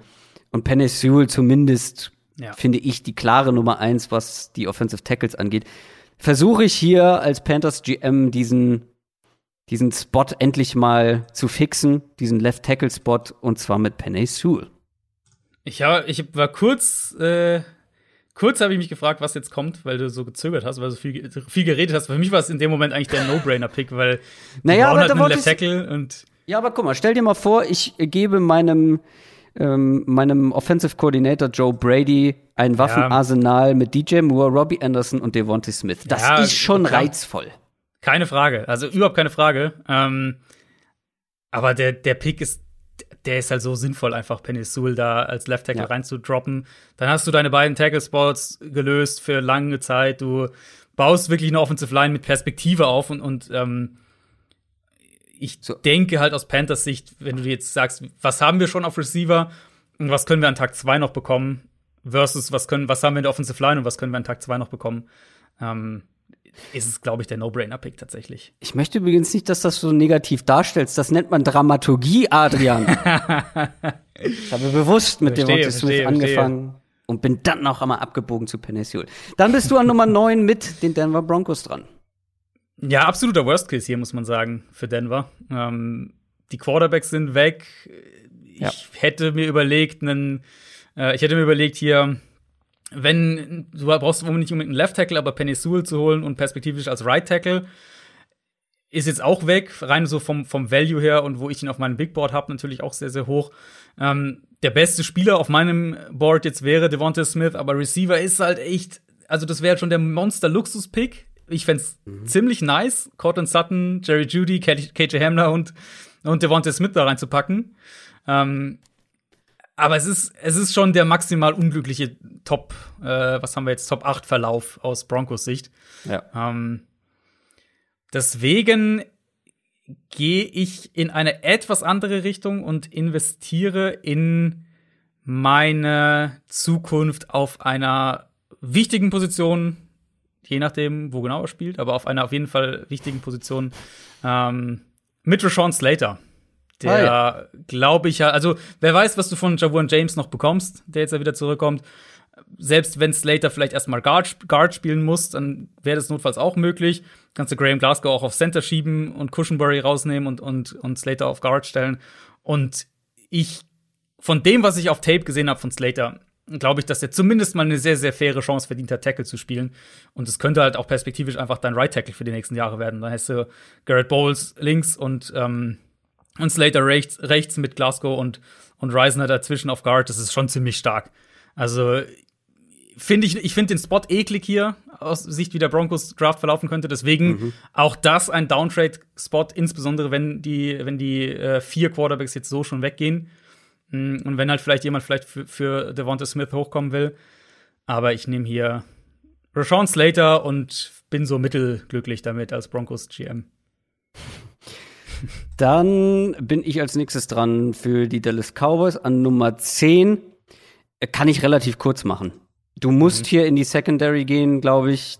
Du hast noch alle Quarter äh, Cornerbacks auf dem Board, die es gibt. Jetzt ist nur die Frage, welchen du nimmst. Mhm. Kombinierst du deinen Alabama Corner mit dem nächsten Alabama Corner? Oder versuchst du hier einen anderen Corner-Typen vielleicht noch mal reinzuwerfen? Mhm. Ich tue mich da äh, schwer, einfach aus dem Grund, weil ich ja beide, die beiden Cornerbacks, Patrick Sotain und JC Horn, ganz eng beieinander habe aus persönlicher mhm. Sicht. Jetzt ja, muss ich, ich überlegen, auch. wer passt besser.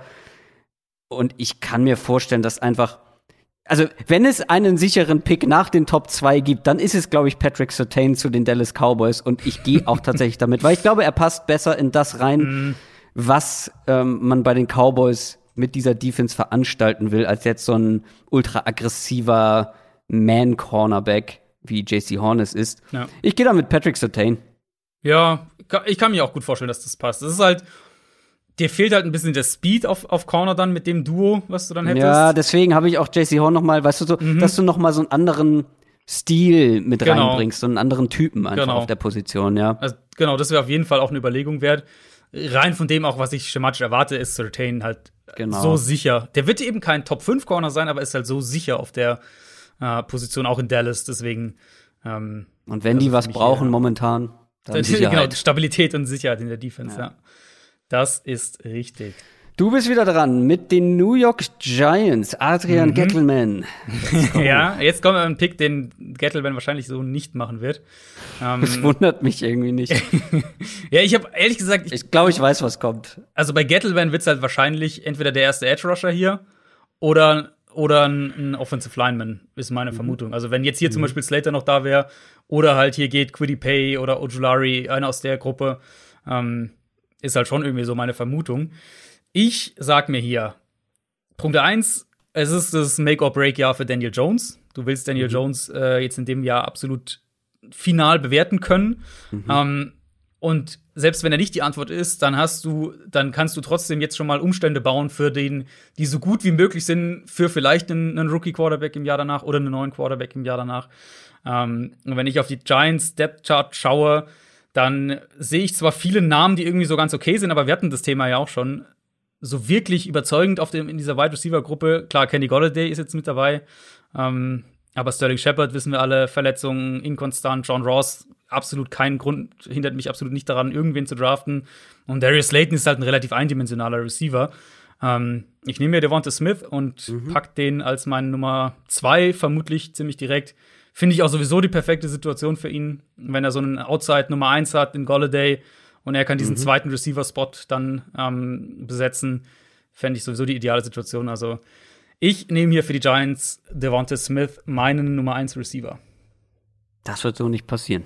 Das wird so nicht passieren. Nee, dass Dave Gettleman an, an wo sind wir, 11, äh, einen Receiver nimmt, der 166 Pfund wiegt, das wird nicht passieren. Ja, und vor allem wird er ja immer leichter, ne? Von, von leichter, Wiegung ja, stimmt, zu ja. Wiegung. Ja, das stimmt. Wiegung, das ist kein Wort. Aber der, also der, ja, äh, ich glaube, es ist noch nicht, nicht ganz richtig. Ähm, aber der, die Offense wäre halt schon mit Golladay, Devonta Smith, dann Evan Ingram und, und Shepard, die halt so ein bisschen nice to have sind, aber du willst halt auch nicht so richtig die dich auf die verlassen, ähm, was Barkley dir auch im Passspiel geben kann. Also da hättest du halt schon viel zusammen, um auch wirklich zu sagen, das, was wir, was wir letztes Jahr über Denver eben gesagt haben in dieser Offseason, könntest du dann jetzt ähnlich über die Giants sagen. Da solltest du eigentlich ein klares Bild danach haben von, von Daniel Jones. Kommen wir zu den Eagles, die jetzt rausgetradet sind aus den Top 10 ähm, von 6 an 12. Und ich hätte über Devontae Smith nachgedacht, wenn der jetzt tatsächlich Mhm. bis an 12 gefallen wäre. Ist er jetzt nicht. Ich habe jetzt auch hier zwei Spieler im Kopf, beide Defense. Ich glaube aber, ich werde in die Secondary gehen, denn das ist einfach ein anhaltendes Problem bei den Eagles. Die Cornerback-Position von Darius Slay hat man auf jeden Fall mehr erwartet und grundsätzlich auch hinter Darius Slay, glaube ich, ist man jetzt nicht so dicke aufgestellt. Und da ich ja die beiden Cornerbacks ziemlich auf Augenhöhe habe, glaube ich, wäre ich hier mit JC Horn sehr zufrieden. Und den Ja. nehme ich auch den Cornerback aus South Carolina für die Eagles an Nummer 12. Finde ich eigentlich einen, finde ich einen guten Pick. Mag ich. Mag ich eigentlich auch. Die einzige Frage, die ich noch so ein bisschen stellen würde, wäre eben, wie viel Man-Coverage wollen die Eagles spielen? Was man so hört, geht ja eher so in die Zone-Coverage-Richtung. Ähm, und ich will halt JC Horn schon in einem Scheme, wo er an der Line Ja. of Scrimmage steht und, und aggressiv spielen kann. Ähm, das wäre so die einzige Frage, aber ansonsten, wenn das Board so fällt und, und die drei Receiver sind weg ähm, und die Offensive Linemen sind weg, dann würde ich hier, also hätte ich es jetzt genauso gemacht wie du. Ich hätte hier auch JC Horn genommen. Ja, Es gab noch eine andere Überlegung, die ich hatte. Sprechen wir vielleicht drüber, wenn der Spieler tatsächlich dann gepickt wird. Mhm. Du bist dran mit den Los Angeles Chargers an Nummer Genau. 13. Die Los Angeles Chargers, die äh, also Horn wäre jetzt hier spätestens mein Pick gewesen, wenn du ihn nicht genommen hättest, weil ich ich Mhm. glaube halt einfach, der in dieser Defense von, von Brandon Staley, das könnte so eine, so, so eine Art Ja, Jalen. Ramsey einfach Ja. werden. Ähm, Also das, das würde mir schon auch sehr, sehr gut gefallen, das zu sehen. Für mich aber dann trotzdem, also wenn die, die Option weg ist, sozusagen, nächster Gedankengang für mich ist einfach, bau weiter um Justin Herbert herum auf. Und die Chargers haben schon viel gemacht. Sie haben Corey Lindsley sich geholt für nicht wenig Geld. Sie haben ähm, sich Matt Pfeiler geholt. Die Offensive Line nimmt so langsam Form an, aber die linke Seite halt immer noch. Also da ist immer noch Trey Pipkins als Starter reingeslottet und das will ich halt einfach nicht sehen. Ähm, deswegen für mich vom Value her passt es auch ungefähr. Ich habe ihn ein bisschen weiter hinten, aber immer noch grob in der Range. Äh, und man muss eben auch bedenken, wann picken die Chargers als nächstes? An 47. Und ich glaube, an 47 wird es dieses Jahr echt eng, noch einen, einen äh, Tackle zu, zu finden, der sofort starten kann. Deswegen nehme ich hier den nächsten Tackle auf meinem Board. Das ist Christian Derisaw von Virginia Tech. Und ich finde da, ähm, es, es ist nicht der spektakuläre Pick, aber ich glaube, er ist halt sinnvoll. Und deine Offense wird einfach innerhalb von einer Offseason so, so viel stabiler. Du nimmst Christian Derisaw an 13. Das ärgert natürlich den GM der Minnesota Vikings an 14, weil auf den habe ich gehofft, weil das eben auch so einer ist, der gerade im Run-Blocking ja auch seine, seine Stärken ausspielen kann. Und was wollen die Vikings machen? Laufen und Play-Action vor allem. Und da ist, glaube ich, so jemand sehr hilfreich. Und der Need ist ja klaffend auf der Position. Left Tackle, allen voran. Jetzt muss ich umdisponieren. Es hat niemand gesagt, dass es einfach wird. Ich habe vorhin gesagt, es wird einfach her. Aber einfach ist es dann doch nicht, wenn man jetzt hier improvisieren muss. Was sind ansonsten noch Needs der Vikings? Also grundsätzlich, glaube ich, sollte man sich in der Offensive Line nicht auf Tackle beschränken. Oh, hat man Interior so Line viel- ist ja einfach seit Jahren echt Genau. ein Thema bei denen. Interior Line ist ein Thema, da hätte ich jemanden im Auge, der vielleicht sogar beides spielen kann, perspektivisch. Gibt es sonst noch irgendwas? Man könnte, auch wenn da jetzt ein paar Verletzte wieder zurückkommen, oder grundsätzlich wie ein Daniel Hunter, so Pass Rush könnte man sich anschauen. Secondary, ja, glaube ich, hat man, ist man zumindest, was diesen Spot angeht, ganz gut aufgestellt. Lange Rede, kurzer Sinn. Ich nehme Elijah Vera Tucker. Mhm. Offensive Lineman, der, ich glaube, im College Tackle gespielt hat, aber in der NFL vielleicht hat auch alles Innenrücken. Äh, hat, hat Left Guard, Right Guard ah, und ja. Left Tackle gespielt. Also flexibel einsetzbar. Schön. Und äh, auf NFL-Niveau vielleicht eher was für die Interior mhm. Offensive Line. Also wenn ich da auf Left Guard gucke zum Beispiel und generell die linke Seite, glaube ich, muss man angehen. Das ist kein Pick, wo ich jetzt euphorisch werde, weder als GM noch als Vikings-Fan. Mhm. Mhm. Aber ich glaube, wenn Darisaw mir vor der Nase weggeschnappt wird, also über grundsätzlich würde ich mir hier auch Trade-Angebote anhören von anderen Teams. Ja, ja, also verstehe ich. Vera Tucker ist halt kein sexy Pick, das ist klar. Nee. Aber der hat halt einen super hohen Floor. Also der ist wahnsinnig, das ist ein, der hat eine sehr, sehr hohe Baseline. Da, da habe ich sehr wenig äh, Bedenken, dass der ein Bust werden könnte.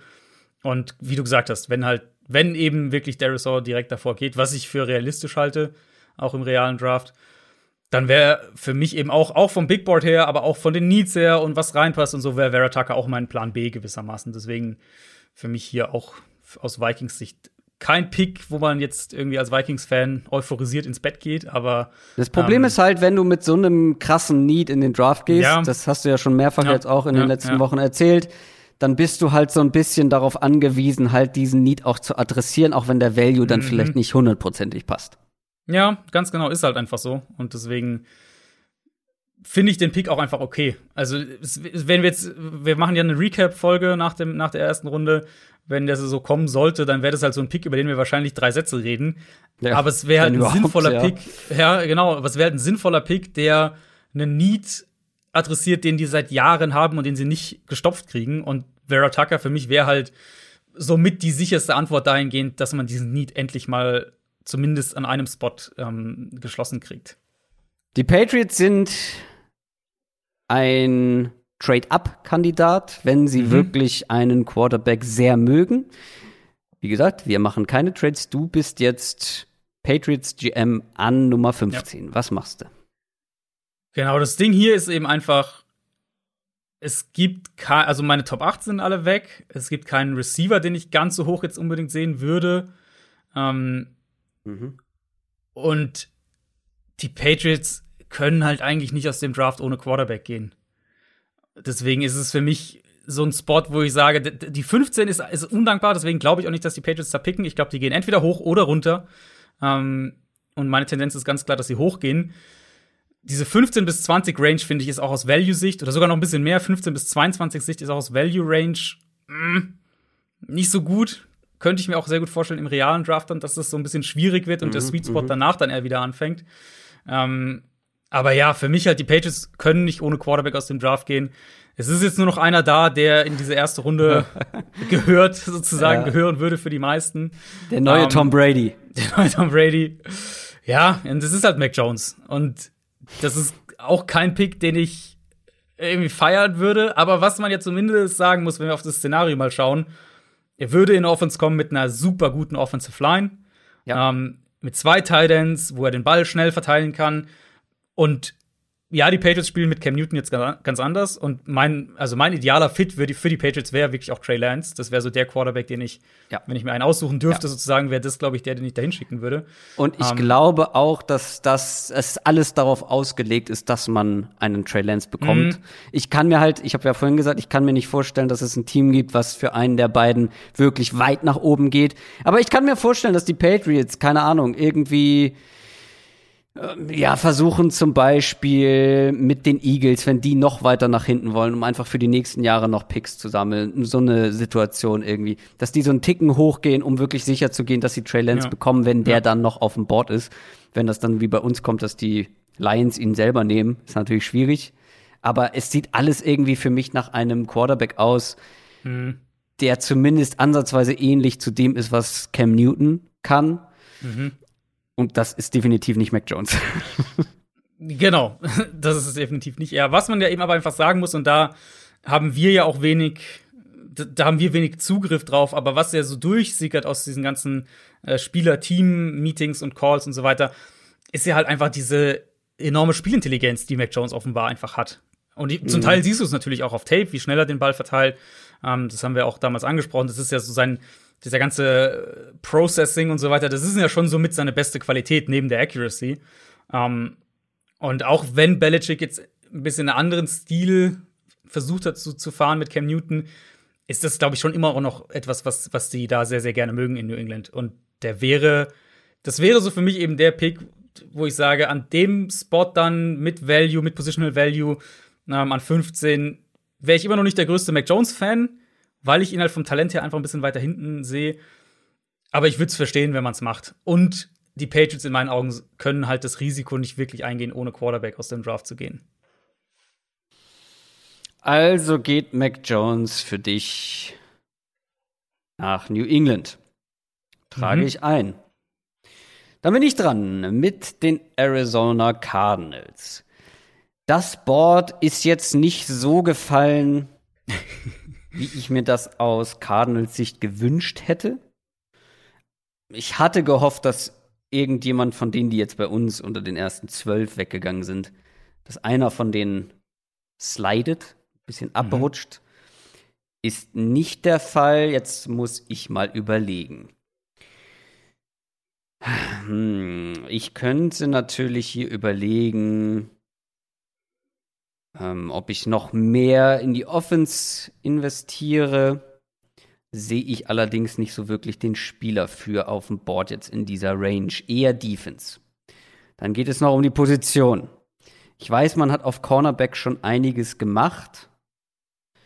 Aber ich glaube, dass ich hier noch mehr machen würde. Denn es gibt noch einen Cornerback, den ich bekanntlich relativ weit oben habe. Ist schon der dritte Cornerback, den ich gleich draften werde.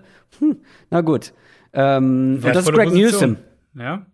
Greg Newsom ist für mich eben einer, der, wenn er sein ganzes Potenzial ausschöpft, tatsächlich in ein paar Jahren vielleicht sogar der beste Cornerback aus diesem Draft sein könnte. Ist ein bisschen risky oder High Risk, High Reward, aber ich finde, das können sich die Cardinals erlauben, weil sie eben in der Free Agency schon vorgesorgt haben mit mhm. einem Malcolm Butler zum Beispiel. Äh, Robert Alford ist ja da auch jetzt irgendwie äh, mit dabei. Ich glaube aber schon, dass du hier noch ein bisschen Upside brauchst auf dieser Position, die ja einfach extrem wichtig ist und ähm, gerade so wie die Cardinals jetzt in letzter Zeit auch agieren haben. Natürlich könnte ich hier auch überlegen, vielleicht noch Defensive Line irgendwie was zu machen. Linebacker ist noch, sind noch zwei auf dem Board, die, die talentiert sind. Aber ich gehe hier mal mit Greg Newsom. Ja, finde ich nicht, also fände ich nicht schlecht. Wenn das, wenn das Board so fällt, äh, ich glaube schon, ich glaube auch, dass Arizona auf jeden Fall noch was auf Cornerback machen muss und auch wird im Draft. Mhm. Meine Vermutung ist eher an Tag 2. Aber dass sie da noch was machen, da, da gehe ich eigentlich schon davon aus. Und dann fände ich Newsom als Outside Corner. Zumal wir ja einfach bei Caleb Farley mittlerweile so viel doch immer noch irgendwie gefunden, auch jeden zweiten mhm. Tag noch eine Meldung mhm. raus. Ah ja, das ist übrigens auch noch. Und jetzt hat, hat er auch noch das Pech gehabt, an, an Corona zu erkranken, ähm, dass er auch beim Draft nicht dabei ist. Was jetzt natürlich nicht seinen Draft-Status verändert, das nicht, aber bei ihm kommt halt irgendwie noch immer mehr so Medical Stuff raus, mhm. dass ich mir mittlerweile auch gar nicht mehr sicher bin, ob der in der ersten Runde geht, ehrlicherweise. Also ich mhm. könnte mir vorstellen, dass Caleb Farley ganz aus der ersten Runde rausfällt, weil ja. es einfach zu viele Fragezeichen sind. Und wenn du dann eben von Outside Cornerbacks sprichst, dann wäre wär Newsom hier auch meine Wahl. Asante Samuel ist für mich schon eher im Slot und sie haben schon so einen ähnlichen Corner genau, mit, mit Byron Murphy. Ja. Ähm, genau. Das war eben auch also, meine Überlegung. Ja, fände ich an dem Spot auch völlig in Ordnung. Kommen wir zu den Raiders und ich glaube, auch da kann man vorweggreifen, du wirst jetzt etwas machen, was Mike Mayock und John Gruden nicht machen werden. Vermutlich nicht, nee. Ich meine, bei den beiden weiß man nie so ganz genau, was sie machen werden. Aber es wird wahrscheinlich was anderes sein als das, was man erwartet hat.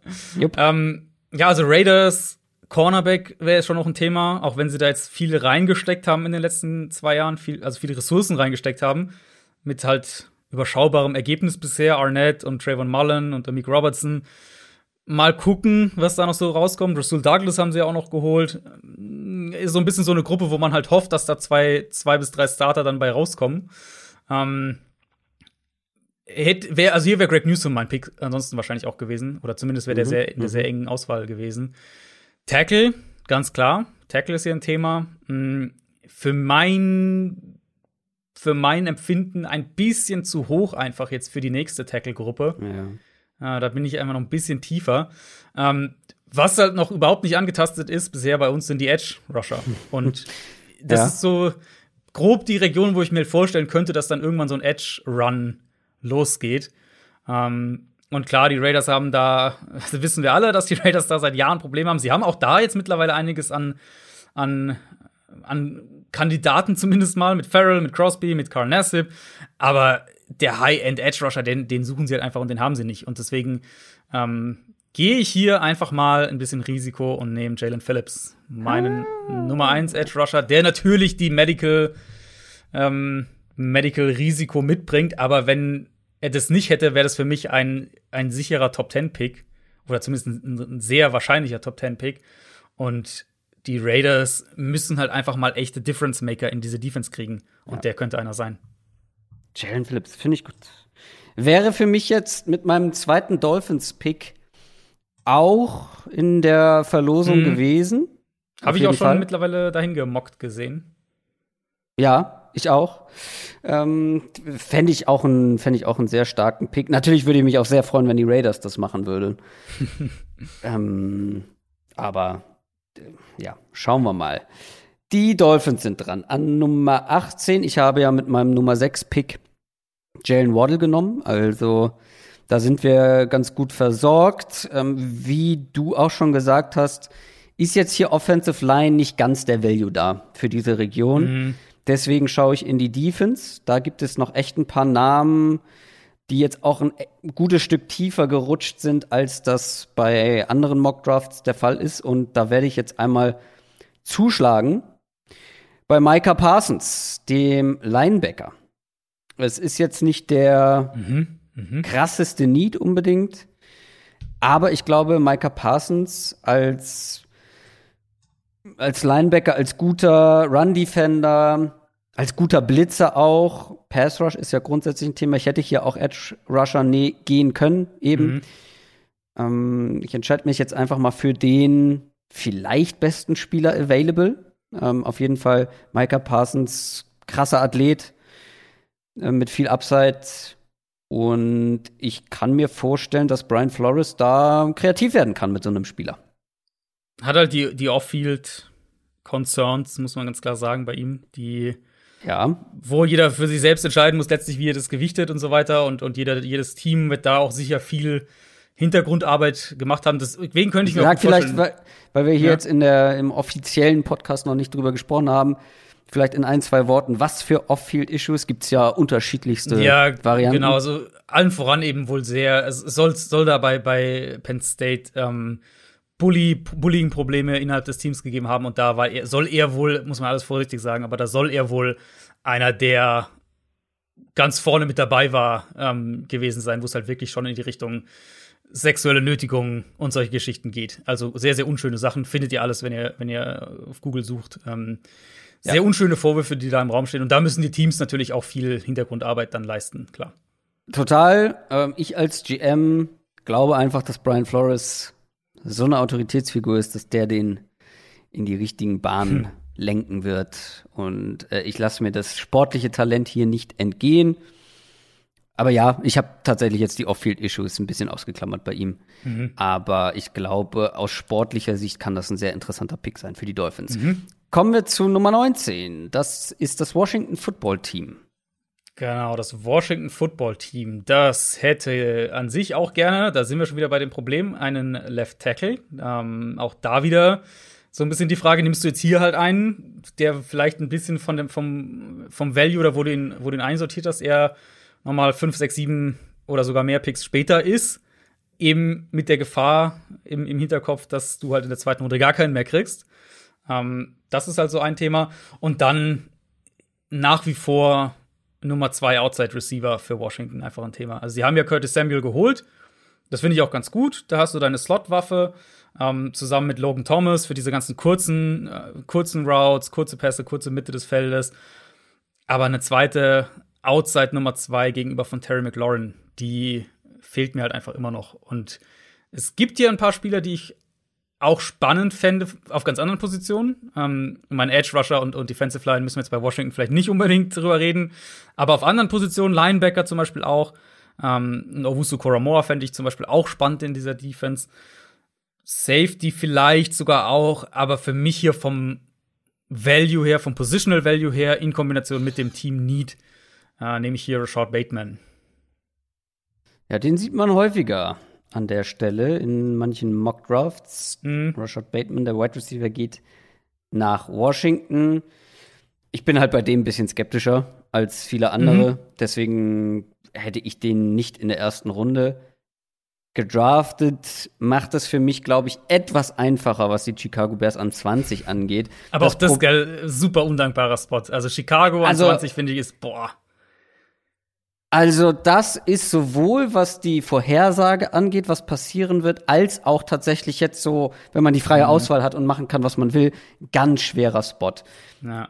Weil ich habe es, glaube ich, in der in der Team Need Folge gesagt, die die Bears haben eigentlich fast alles da, nur ein richtig guter Quarterback fehlt und den mhm. bekommst du hier an 20 einfach nicht mehr. Nee, genau. Entweder bist du ultra aggressiv und gehst hoch das würde ich jetzt in dem Fall nicht machen, weil bei uns Justin Fields an drei weggeht und für Trey Lance und Mac Jones weiß ich nicht. Ähm, Trey Lance würde noch eher in Frage kommen.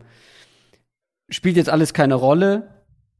Hier ist echt schwierig, ähm, was zu finden, was sowohl dem irgendwie Need adressiert, gleichzeitig aber auch value-technisch einigermaßen Sinn macht. Mm, let me think. Also ich fände Right Tackle hier wäre eine Option theoretisch. Da sind wir bei der Tackle-Frage wieder. Ja. Und Grund, vom Grundgedanken her eben bin ich voll bei dir. Du, also entweder du gehst halt in die Top 10, was teuer wird für einen Quarterback, oder wenn du keinen Quarterback bekommst, dann musst du halt alles tun, dass es mit Andy Dalton funktioniert. Und das wäre dann für mich eben entweder Offensive Line, sprich in dem Fall dann jetzt der Right Tackle, oder halt ähm, noch ein Receiver und ich bin ähm, bei Receiver, weil da gibt es noch einen, den ich ungefähr in dieser Range grundsätzlich auch sehe. Mhm. Das ist Terrace Marshall, LSU. Mhm. Das ist einer meiner absoluten Favorites in diesem Draft. Wenn das so kommen würde, wäre ich für Terrace Marshall nicht besonders glücklich, dann äh, mit Andy Dalton zusammenspielen zu mischen, aber dann ein hervorragendes Wide Receiver Core. Allen Robinson, ja äh, Terrace Marshall, Anthony Miller, Daniel Mooney. Riley Ridley ist da auch noch mit dabei. Äh, vielleicht sehen wir von dem mal ein bisschen mehr, keine Ahnung. Aber die haben dann auf jeden Fall die Waffen und dann gibt's halt wirklich wenig Ausreden für den mhm. entsprechenden Quarterback, der da agiert. Wie gesagt, ich sehe hier Offensive Line Value nicht unbedingt liegen. Deswegen äh, gehe ich dann doch mit dem Spieler, der, ähm, was Value angeht, schon ungefähr in dieser Range für mhm. mich vom Board gehen muss. Und das ist eben Terrace Marshall. Ja, ich hätte, ich wäre wahrscheinlich an dem Spot eher in eine etwas andere Receiver-Richtung gegangen, aber auch Receiver. Ich wäre wahrscheinlich so in die, Slot? ja, so ein Slot-Speedster, der halt so nach dem Catchen mhm. was produzieren kann.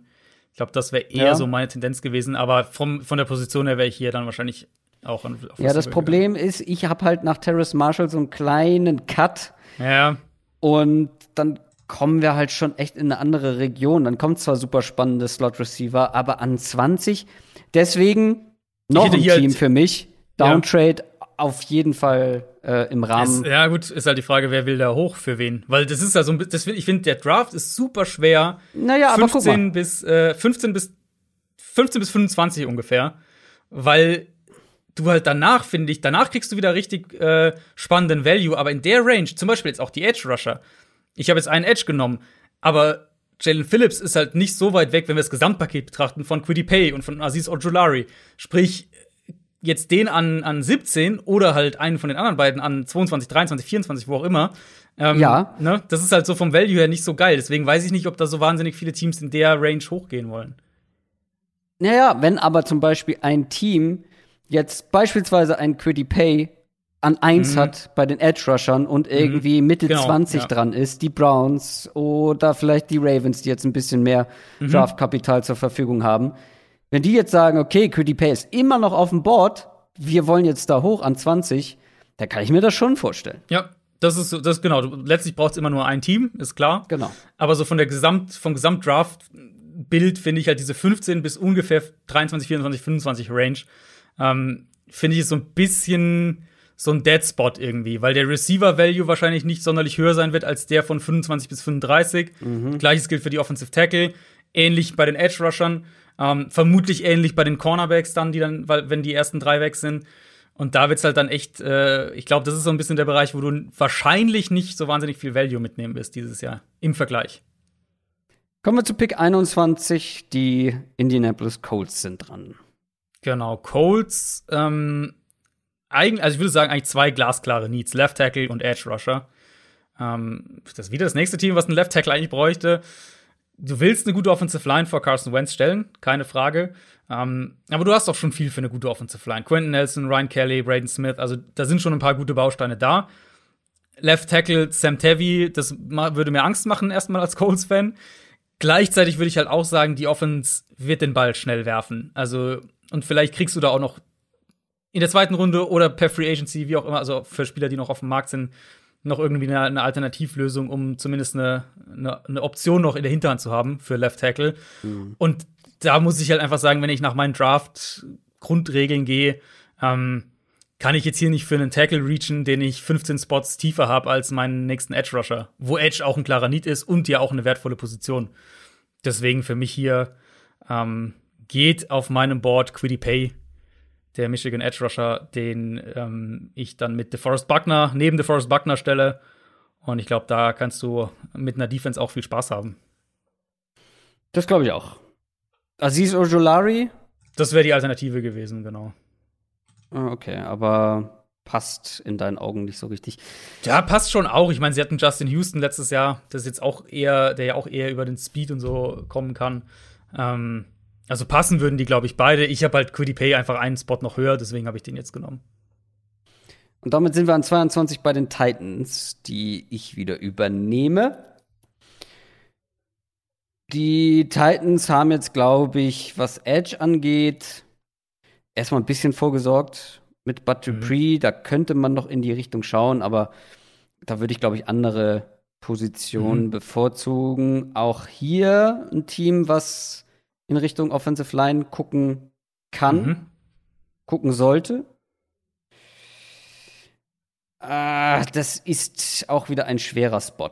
Ich glaube, du hast aus Titans Sicht, du hast ja grundsätzlich hast du wichtige Spieler verloren, ne? Mit Corey Davis, ähm, in der Defense ein, zwei Leute verloren.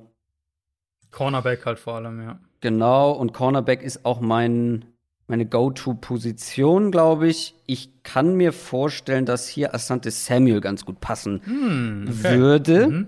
Denn klar, ich sehe ihn jetzt, obwohl wir sind langsam schon Ende Runde 1, ne? Also ich habe ihn ja Anfang Runde 2, also es wäre jetzt kein mega Reach im Sinne eines Big Boards.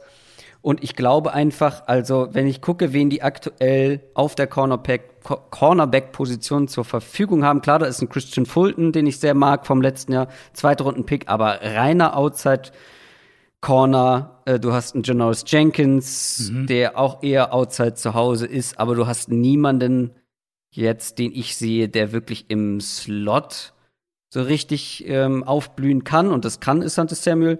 Und je nachdem, wie er sich entwickelt, dann vielleicht auch äh, mit Potenzial dann für den zweiten Outside-Spot. Ja. Ähm, und von daher finde ich, glaube ich, passt das ganz gut. ja, also Samuel hätte ich hier überlegt, Caleb Farley eben, je nachdem, wie man zu dem steht, hätte ich Ja, den habe ich jetzt halt ein bisschen ausgeklammert. Ja, war, das ist echt eine Wildcard geworden. ja. Ich glaube, ich wäre hier sogar, obwohl ich Samuel ein bisschen höher habe auf meinem Board. Ähm, ich wäre hier, glaube ich, sogar eher noch Wide Receiver gegangen, weil das finde ich halt so dünn. Du hast halt AJ Brown und deine Nummer zwei ist eigentlich schon Josh Reynolds wahrscheinlich. Ja, aber ich glaube, das wäre verloren. für mich ein größerer Reach gewesen als Asante Samuel jetzt. Ja, Samuel wäre für mich ja sogar gar kein Reach gewesen, den habe ich ja sogar auf. Stimmt, auf ja, für dich, ja. Ähm, für mich wäre das halt eigentlich der perfekte Spot für Elijah Moore. Das wäre so, so, ein Fit, mhm, der, glaube ich, echt mhm. gut, gut funktionieren würde. Aber du bist sowieso gleich noch mal dran. Ach, ach, oh je. Ja.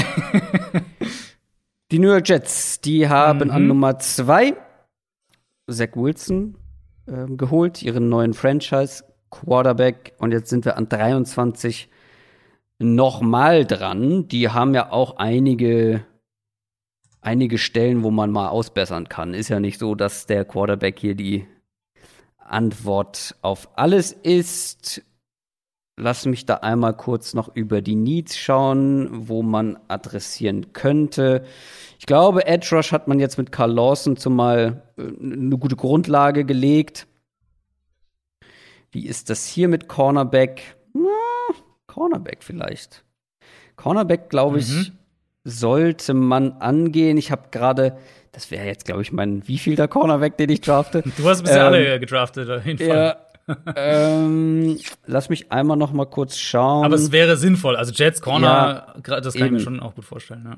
Also Need ist es auf jeden Fall, gar keine Frage. Ja. Ich überlege halt jetzt nur gerade hin und her, kann ich das riskieren? Ich glaube, ich kann das riskieren. Und zwar einfach aus dem Grund, weil ich glaube, die Jets haben dieses Jahr noch extrem viele Picks ähm, wenn ich das richtig sehe, muss ich mal einmal kurz schauen, dass sind, die haben, kann das sein, die haben wahnsinnig viele Picks noch, ne? Ja, äh, wahnsinnig nicht, Runde, aber in der dritten Runde haben sie noch mal einen zusätzlichen und dann genau. äh, hinten raus auch noch mal ein paar. Gut, ja, genau, aber fünfte Runde noch mal mehr. Nächstes genau. Jahr zwei Erstrunden-Picks.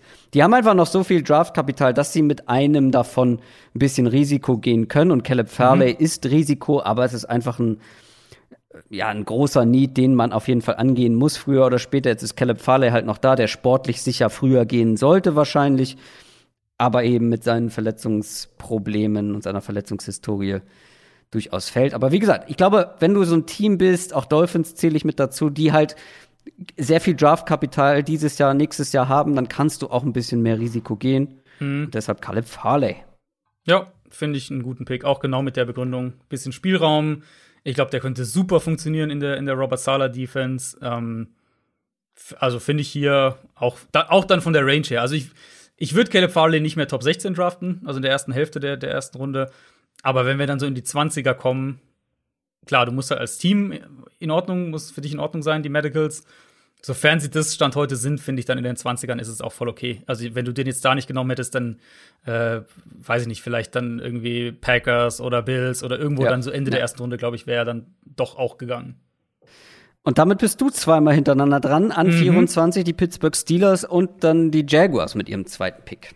Genau, Pittsburgh. Ähm, Pittsburgh für mich, man muss also auch da wieder auf die Situation schauen wir haben jetzt noch mal so einen letzten Anlauf mit Big Ben.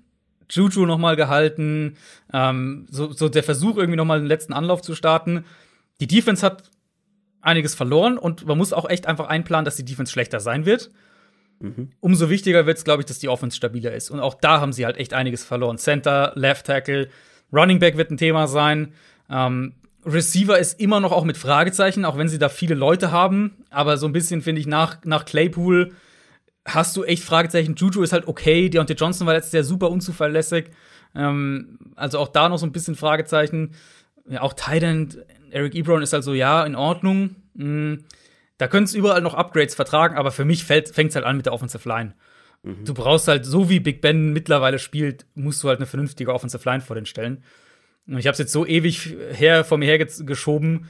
Ähm, hier an dem Spot finde ich dann, nehme ich meinen nächsten Offensive Tackle Uh, und es ist für mich einer der. Es gibt jetzt hier natürlich, gäbe hier eine Auswahl natürlich auch. Mm, ich will, so wie die Steelers mittlerweile spielen, offensiv, die sind ja glaub, weit, weiß, ähm, weit weg von, von Ground and Pound und so weiter, sondern eher ähm, Ball schnell raus, viel passen. Ähm, wir brauchen Tackle, die Pass protecten können. Und wir brauchen einen Tackle, der auch schnell starten kann. Und mhm. das ist für mich Samuel Cosme, der Offensive Tackle von Texas, der auch noch ein bisschen hier und da sicher nicht fertig ist, aber der mit viel Erfahrung aus dem College kommt ähm, und wo wir relativ sicher sein können, dass der zumindest in Pass Protection als Rookie jetzt nicht verloren sein wird. Deswegen in der Range dann ähm, und vom Need her und vom Team her bin ich damit, glaube ich, ganz, ganz zufrieden, Samuel Cosme. Ja, ich kann zum Spieler leider nicht viel sagen, aber dass du hier in Richtung Offensive Line gehst, ist, glaube ich. Ja, ich meine, es gäbe ja auch noch, also es gäbe ja zum Beispiel einen, ähm, einen Dylan Radens von North Dakota State, der als Passblocker sogar noch mehr Upside hat, aber der halt einfach auch noch mehr Zeit brauchen wird, denke ich. Und du brauchst halt einen, der sofort starten kann, eigentlich, mhm. von, von, der Grundidee her. Oder halt einen Tevin Jenkins von Oklahoma State, wo ich ja sage, den sehe ich eher gut im Run-Blocking, vielleicht sogar Tendenz, dass der Guard spielen könnte in der NFL. Mm, und, und Cosme ist für mich so derjenige, wenn ich jetzt wirklich sage, ich brauche einen, brauch einen Pass-Blocker, der schnell starten kann, dann ist das, glaube ich, hier meine Wahl. Damit bist du an 25 direkt wieder dran mit den Jaguars. Genau, Jacksonville. Ähm, Jacksonville hat ja, also da kann man, finde ich, auch in viele Richtungen gehen. Du kannst hier noch mal, ich fände es zum Beispiel auch echt spannend, hier noch mal Offense zu gehen und zu sagen, wir, wir haben ja. äh, mit dem ersten Pick Trevor Lawrence und jetzt hauen wir gleich noch mal einen Receiver dazu. Fände ich nicht unspannend. Sie haben da logischerweise auch einiges reingesteckt die letzten Jahre. Sie haben LaVisca Chenault gedraftet, sie haben Marvin Jones gedraftet, äh, ge geholt in der Free Agency. Sie haben, äh, sie haben natürlich DJ Chark als ihre Nummer 1 Receiver. Da ist schon einiges. Also Receiver fände ich ja trotzdem spannend. Gerade auch wieder diese Slot-Speed-Option. Das fehlt noch so ein bisschen in der, in der Offense. Ähm, oder eben mit Blick auf die Defense kannst du, finde ich, in zwei Richtungen gehen. Das wäre einmal Interior Defensive Line. Mhm. Also sprich Christian Barmore, sind wir ehrlich. Ja. Für die erste Runde. Ähm, oder Safety. Safety für mich auch ein Thema, absolut, wo du, wo du an dem Spot hingehen könntest. Für mich vom Board her und wenn ich, wenn ich die Needs einigermaßen gegeneinander aufwiege, ähm, dann ist der Pick hier für mich Trevor Merrick, der TCU Safety. Mhm. Der meine Nummer 16 ist auf dem Big Board. Die Jaguars haben Rayshon Jenkins so ein bisschen als, als physischen Safety wahrscheinlich so Richtung Box, aber also die anderen Safeties sind halt wirklich keine Starter. Also mhm. muss man so klar sagen. Deswegen, die brauchen einen dringend und Murray für mich auch vom, ähm, vom Value, vom Positional Value, vom Big Board Value her für mich äh, hier ein sehr, sehr guter Pick. Da bin ich dran mit den Browns an Nummer 26 und ich habe hier eine relativ gute Auswahl. Mhm. Eine, eine, komfortable Auswahl tatsächlich, weil grundsätzlich ist, glaube ich, alles für die Browns komfortabel, weil du hast nicht mehr die Needs, die dich anspringen. Ja. Förmlich. Ich glaube, du bist an vielen Stellen gut aufgestellt. Wo ich noch so ein bisschen ja, so eine, so eine Schwachstelle sehe, ist in der Defense in der Mitte des Feldes. Mhm. Und mit Mitte meine ich wirklich Mitte, Mitte. Und zwar die Linebacker-Position. Und da mhm. ist noch einer auf dem Board, mit dem du wirklich sehr viele schöne Sachen machen kannst. Der vor allem der beste Coverage-Linebacker im Draft ist, der auch so eine Hybridrolle spielen kann, der hinter dieser starken Front wirklich auch ja absichern kann zusätzlich. Und das ist Jeremiah Owusu Koramora. Nee, doch, richtig ausgesprochen. ja. Äh, von Notre Dame. Und den in dieser Defense würde ich sehr, sehr spannend finden. Ich mhm. kann mir gut vorstellen, dass die äh, ja auch ein bisschen mit ihm rumspielen. Klar, sie haben auf Safety mit John Johnson und Delpe zwei Spieler, die ähm, ja auch schon sehr, sehr gut sind. Also wird er wahrscheinlich eher ja nicht die klassische Linebacker-Rolle übernehmen. Ähm, aber schon eher sich da aufhalten. Aber trotzdem, ich glaube, das ist hier ein Spieler, den du dir nicht durch die Lappen gehen lassen kannst. Das ist so ein bisschen eben die Frage, was du gerade angerissen hast. Wo genau spielt er? Ja. Das ist halt echt so die, die Sorge, die ich so ein bisschen bei Owusu Koramoa habe. Weil klar, also was er im College gespielt hat, ist absolut fantastisch. Aber das wird er so halt nicht in der NFL spielen. Weil im College hat er, wenn du es auf die NFL übertragen würdest, hat er eigentlich mehr Slot Corner als Linebacker gespielt. Ähm, von, von der Position her. Und deswegen, das ist so ein bisschen meine Sorge halt, wie ist er, wenn er wirklich zwischen den Tackles spielen muss, wenn er wirklich in der Box spielen muss. Da habe ich so ein bisschen Zweifel bei ihm. Deswegen bin ich bei ihm auch nicht ganz so hoch wie andere. Deswegen glaube ich, dass er auch einen sehr spezifischen Fit halt braucht. Mhm. Ja, und wie ist der bei den Browns? Genau, das wäre, also Cleveland fände ich in der Hinsicht echt spannend, weil die ja auch wirklich viel zum Beispiel mit drei Safeties spielen wollen. Und vielleicht kannst mhm. du dann Owusu Koramoa als den dritten Safety mhm. von, der, von der Rolle her sozusagen ähm, da mit aufstellen. Also fände ich einen spannenden Pick, fände ich vom Value her dann auch in der Range in Ordnung. Das höre ich doch gerne als Browns GM. Kommen wir zum ersten der beiden Ravens-Picks in der ersten Runde. Die hast mhm. beide du. Der erste an Nummer 27. Ja, Ravens, ähm, würde ich sagen, drei relativ klare Needs. Ist einmal Offensive Tackle jetzt dann, nach dem Orlando Brown Trade, also Right Tackle. Ja. Ähm, Wide Receiver für mich immer noch ein Thema. Outside Wide Receiver, auch nach der Sammy Watkins Verpflichtung. Wäre jetzt hier auch für mich die, die erste Adresse gewesen, aber jetzt sind halt Bateman ähm, und Terrace Marshall schon weg, die ich jeweils, das wären so die zwei, die ich hier am ehesten ins Auge gefasst hätte. Ja, du glaubst doch nicht, dass Terrace Marshall noch auf dem Board ist so spät, wenn du mit mir draftest. ja, ähm, das ist richtig. Und halt, und das ist für mich tatsächlich auch jetzt der, der gravierendste Need, ähm, Edge Rusher. Also mhm. die Ravens haben ja echt da auch super viel verloren. Wenn wir jetzt mal rein auf die Formation, auf, auf die Depth Chart aktuell schauen, dann reden wir von so Leuten wie Pernell McPhee und Tyus Bowser und Jalen Ferguson. Und mein Nummer 14 Spieler ist halt hier immer noch auf dem Board und, und lacht mich geradezu an. Mit Aziz Ojulari, ein Speed Rusher ja. halt in diese Defense rein, der auf Quarterback-Jagd gehen kann, in einer aggressiven Defense. Ähm, fit finde ich super. Also für mich hier ein relativ einfacher Pick, Aziz Ojulari. Ja, also äh, den hatte ich jetzt schon mehrfach irgendwie da gesehen auf dem Board und dachte, oh, müsste ich eigentlich nehmen. äh, auch mein Nummer zwei Rusher, glaube ich, aber er hat irgendwie nicht gepasst. Ich hätte tatsächlich noch einen anderen Spieler hier für den Pick im Kopf gehabt, aber vielleicht hoffst du, dass er mhm. an 31 fällt, an deinen mhm. oder zu deinem zweiten Pick. Also, den logge ich mal ein. Wo ist er denn? Aziz Ojulari von Georgia geht nach Baltimore. Bin ich dran, richtig? Mit den New Orleans Saints mhm. an 28. Da springt mich das Thema Wide Receiver an. Mhm. Da springt mich aber auch das Thema äh, Cornerback zum Teil an. Mhm. Ich glaube, ich komme hier nicht um einen Wide Receiver.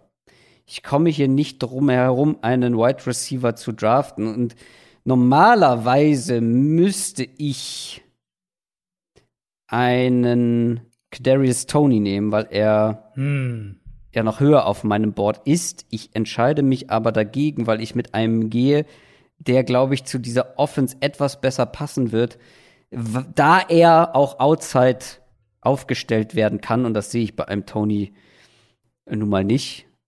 Und das ist Elijah Moore, Mississippi. Mm. Den nehme ich an dieser Stelle, glaube ich, im Slot, wenn du den, wenn du mit dem rumspielen kannst, äh, mit Michael Thomas, ja, und dann wird es auch echt dünn, ne? Mit einem äh, Deontay Harris, Traquan ja. Smith. So, ja. also die brauchen auf jeden Fall ein. Ja. Ist halt nur die Frage, in welche Richtung man gehen will. Und ich glaube, da Michael Thomas ja auch oft in den Slot gezogen wird, brauchst du eben einen, der zumindest zumindest Outside spielen kann. Und das sehe ich einfach mhm. bei Tony nicht. Bei ähm, bei Elijah Moore schon eher. Deswegen, auch ja. wenn die vielleicht auf meinem Ranking in einer anderen Reihenfolge sind, ist hier der Fit deutlich besser für Elijah Moore. Ja, Wide Receiver habe ich schon auch recht hoch äh, bei den bei den Saints. Jetzt ist natürlich der Packers GM am Boden zerstört, weil das wäre mein, mein logischer Pick hier gewesen, Elijah Moore. Ähm, Aber kannst du schon verstehen, dass ich da Elijah Moore nehme und keinen Ja, ja, doch, auf jeden Fall. Keinen anderen Fall. von diesen ganz kleinen, also ein Rondell Moore zum Beispiel oder eben Tony. Ja, nee, absolut. Also von meinem Board her auch in Ordnung, von der Range, ähm, wo wir jetzt sind, 28. Ähm, nee, absolut. Das wäre, also wenn ich die Saints hätte, wäre ich hier auch Wide Receiver gegangen und wahrscheinlich auch, ähm, wahrscheinlich auch Elijah Moore. Packers haben halt zwei, zwei Needs, Wide Receiver und Cornerback für mich. Also zwei Sachen, die sie adressieren sollten, früh auch. Ja, ja. Mm, ich finde, da kann man über Offensive Line dann auch noch sprechen. Das wäre eher so Richtung Tag zwei dann ein Thema für mich. Linebacker kann man immer thematisieren bei den Packers, wäre jetzt auch eher dann Richtung Tag zwei, so wie jetzt also wenn die beiden 1 und 2 weg sind, würde ich auch eher Richtung Tag 2 schauen. Mhm. Ich bleibe bei den Wide Receivern und ähm, ich nehme ja Rondell Moore. Ganz einfach mein. mein den Rondel Moore, äh, den Moore Rondell. Richtig, richtig. Ähm, der halt, klar, der muss in eine spezifische Offense kommen, keine Frage, aber die Packers haben halt so eine Offense, die super hm, viel auch so Gadget-mäßig ihre Receiver einsetzt, haben sie ja letztes Jahr, haben auch dann teilweise mit dem Running Back versucht und so, ähm, der dann so diese Jet Sweeps und das alles bekommt. Das wäre eben der Receiver, der auch, finde ich, ähnlich wie auch Kadarius Tony, also Tony könnte ja, könnte ja auch der Pick sein, ähm, der halt auch Devante Adams ergänzt und du sagst, der kann halt wirklich so kurz arbeiten und nach dem Catch Schaden anrichten. Ähm, also ja, Rondell Moore braucht eine sehr spezifische Offense, um in der ersten Runde oder, oder um zu funktionieren auf diesem Level, was man dann auch von ihm jetzt erwarten würde. Aber die Packers passen halt für mich dazu. Deswegen an der Stelle ähm, für mich Rondell Moore der neue Packers Receiver. Ja, finde ich gut. Das wäre auf jeden Fall sehr, sehr spannend. Damit kommen wir zu Pick 30. Das sind die Buffalo Bills. Wenn ich hier jetzt das Board angucke und die Needs angucke der Bills, dann bin ich automatisch bei Defense. Mhm. Jetzt ist die Frage, was ich da mache. Hm, also, ich glaube, ich würde hier auf jeden Fall zu einem Spieler tendieren, der in Sachen Pass Rush ähm, was mitbringt. Nur welche Position? Ich habe zwei Spieler im Auge.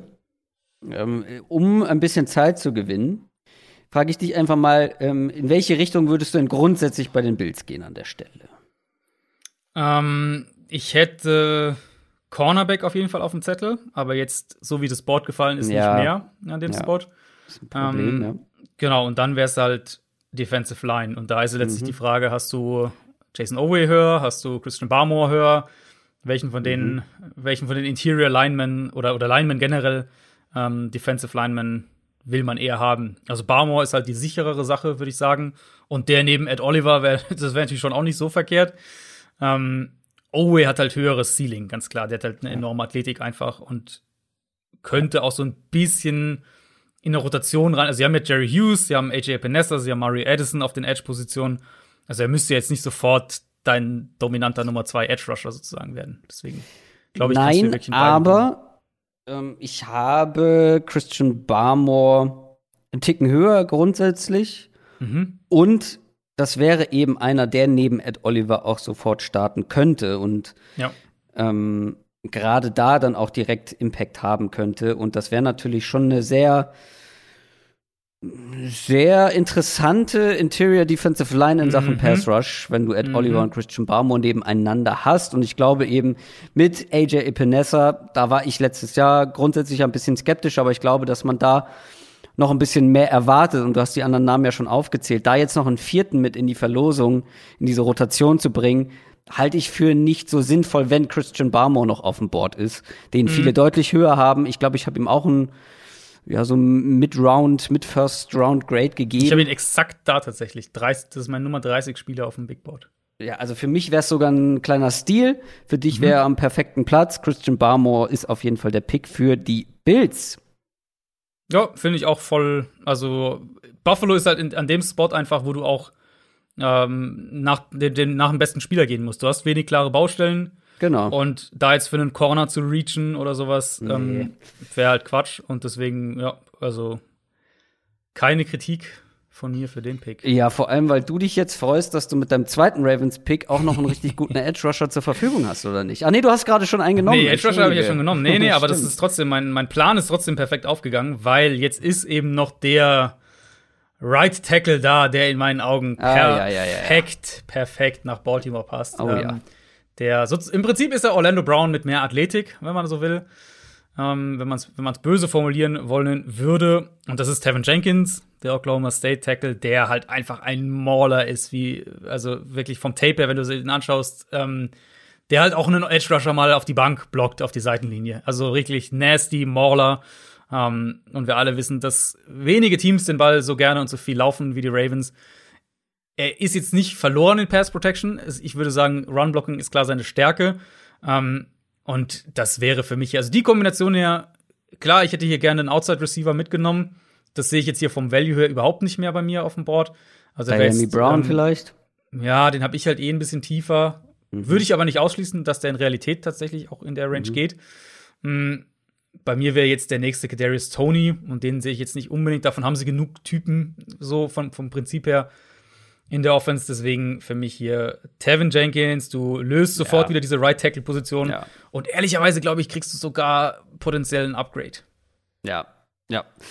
Das habe ich kommen sehen, ähm, als du mit deinem Vortrag angesetzt hast. Aber ja, das macht, macht total Sinn an der Stelle, wie ich finde. Das ist bisher ein sehr harmonischer Draft gewesen. Also keiner hat so richtig einem vor der Nase weggeschnappt. Ähm, wir beide finden eigentlich die Picks des anderen ganz okay. Können wir jetzt gleich noch kommt's. drüber sprechen. Aber jetzt kommt der Pick, ich weiß, der die kommt. Welt ich, ich in weiß, Flammen setzt. So, darf ich raten oder willst du es verkünden? Nee, rat doch mal. Ich vermute, hier kommt jetzt Kenneth Gainwell. Das ist absolut richtig. mein Nummer 1 Running Back. Grundsätzlich habe ich ja in der Running Back Preview ah. gesagt, es gibt keinen Running Back, den ich zwingend in der ersten Runde sehe. Mhm.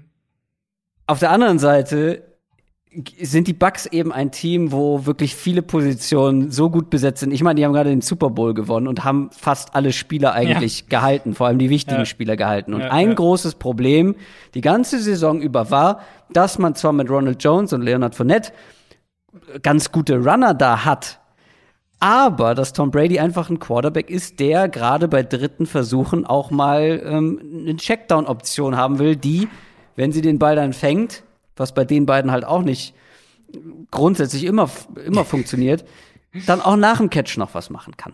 Mhm. Und Kenneth Gainwell ist der beste Receiving Back in dieser Klasse. Die Bucks haben nicht wahnsinnig viel Needs. Ich sehe jetzt hier aber auch tatsächlich, also ich habe mich gerade ein bisschen über mich selber geärgert, weil ich hätte hier sonst Christian Barmore sehr gerne genommen, tatsächlich. ähm, ja.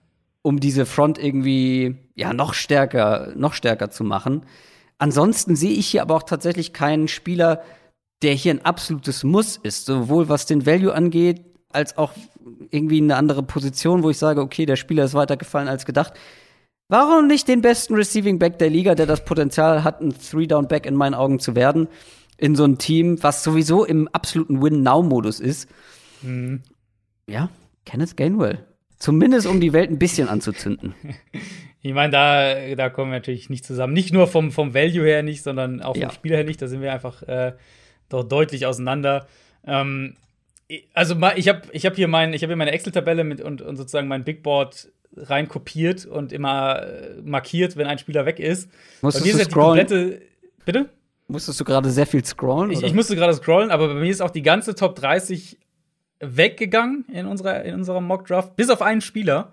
Und ich glaube, auf den wäre ich hier auch einfach gegangen, um einfach um drauf zu zocken, dass der vielleicht sich entwickelt. Perspektivisch brauchst du sowieso, ähm, brauchst du sowieso einen zweiten Edge Rusher, um Jason Pierre-Paul zu ersetzen nach der nächsten Saison.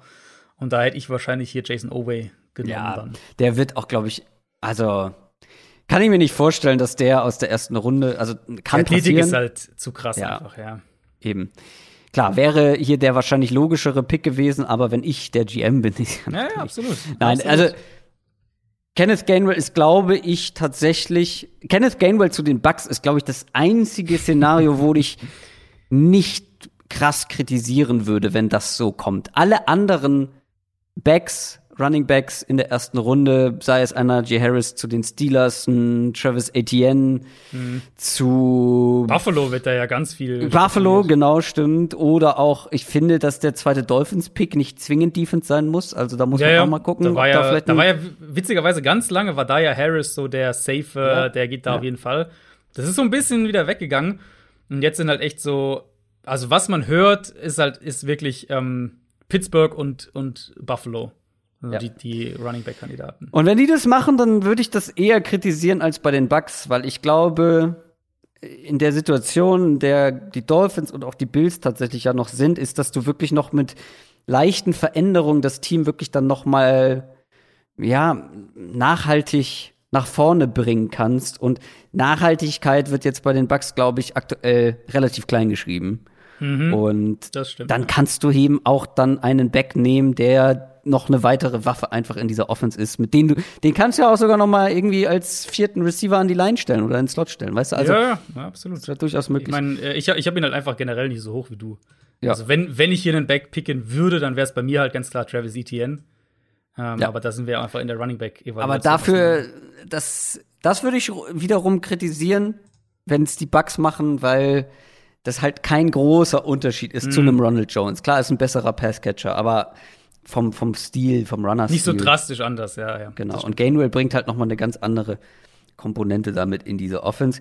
Soll ich das Ganze noch mal durchgehen? Sehr gerne. Ich glaube, ich glaube, das wäre gut. Ja, ich habe es zwischendurch vergessen. Ich wollte es eigentlich nach Pick 16 machen, aber ich glaube, da war ich dann gerade Zu aufgewühlt.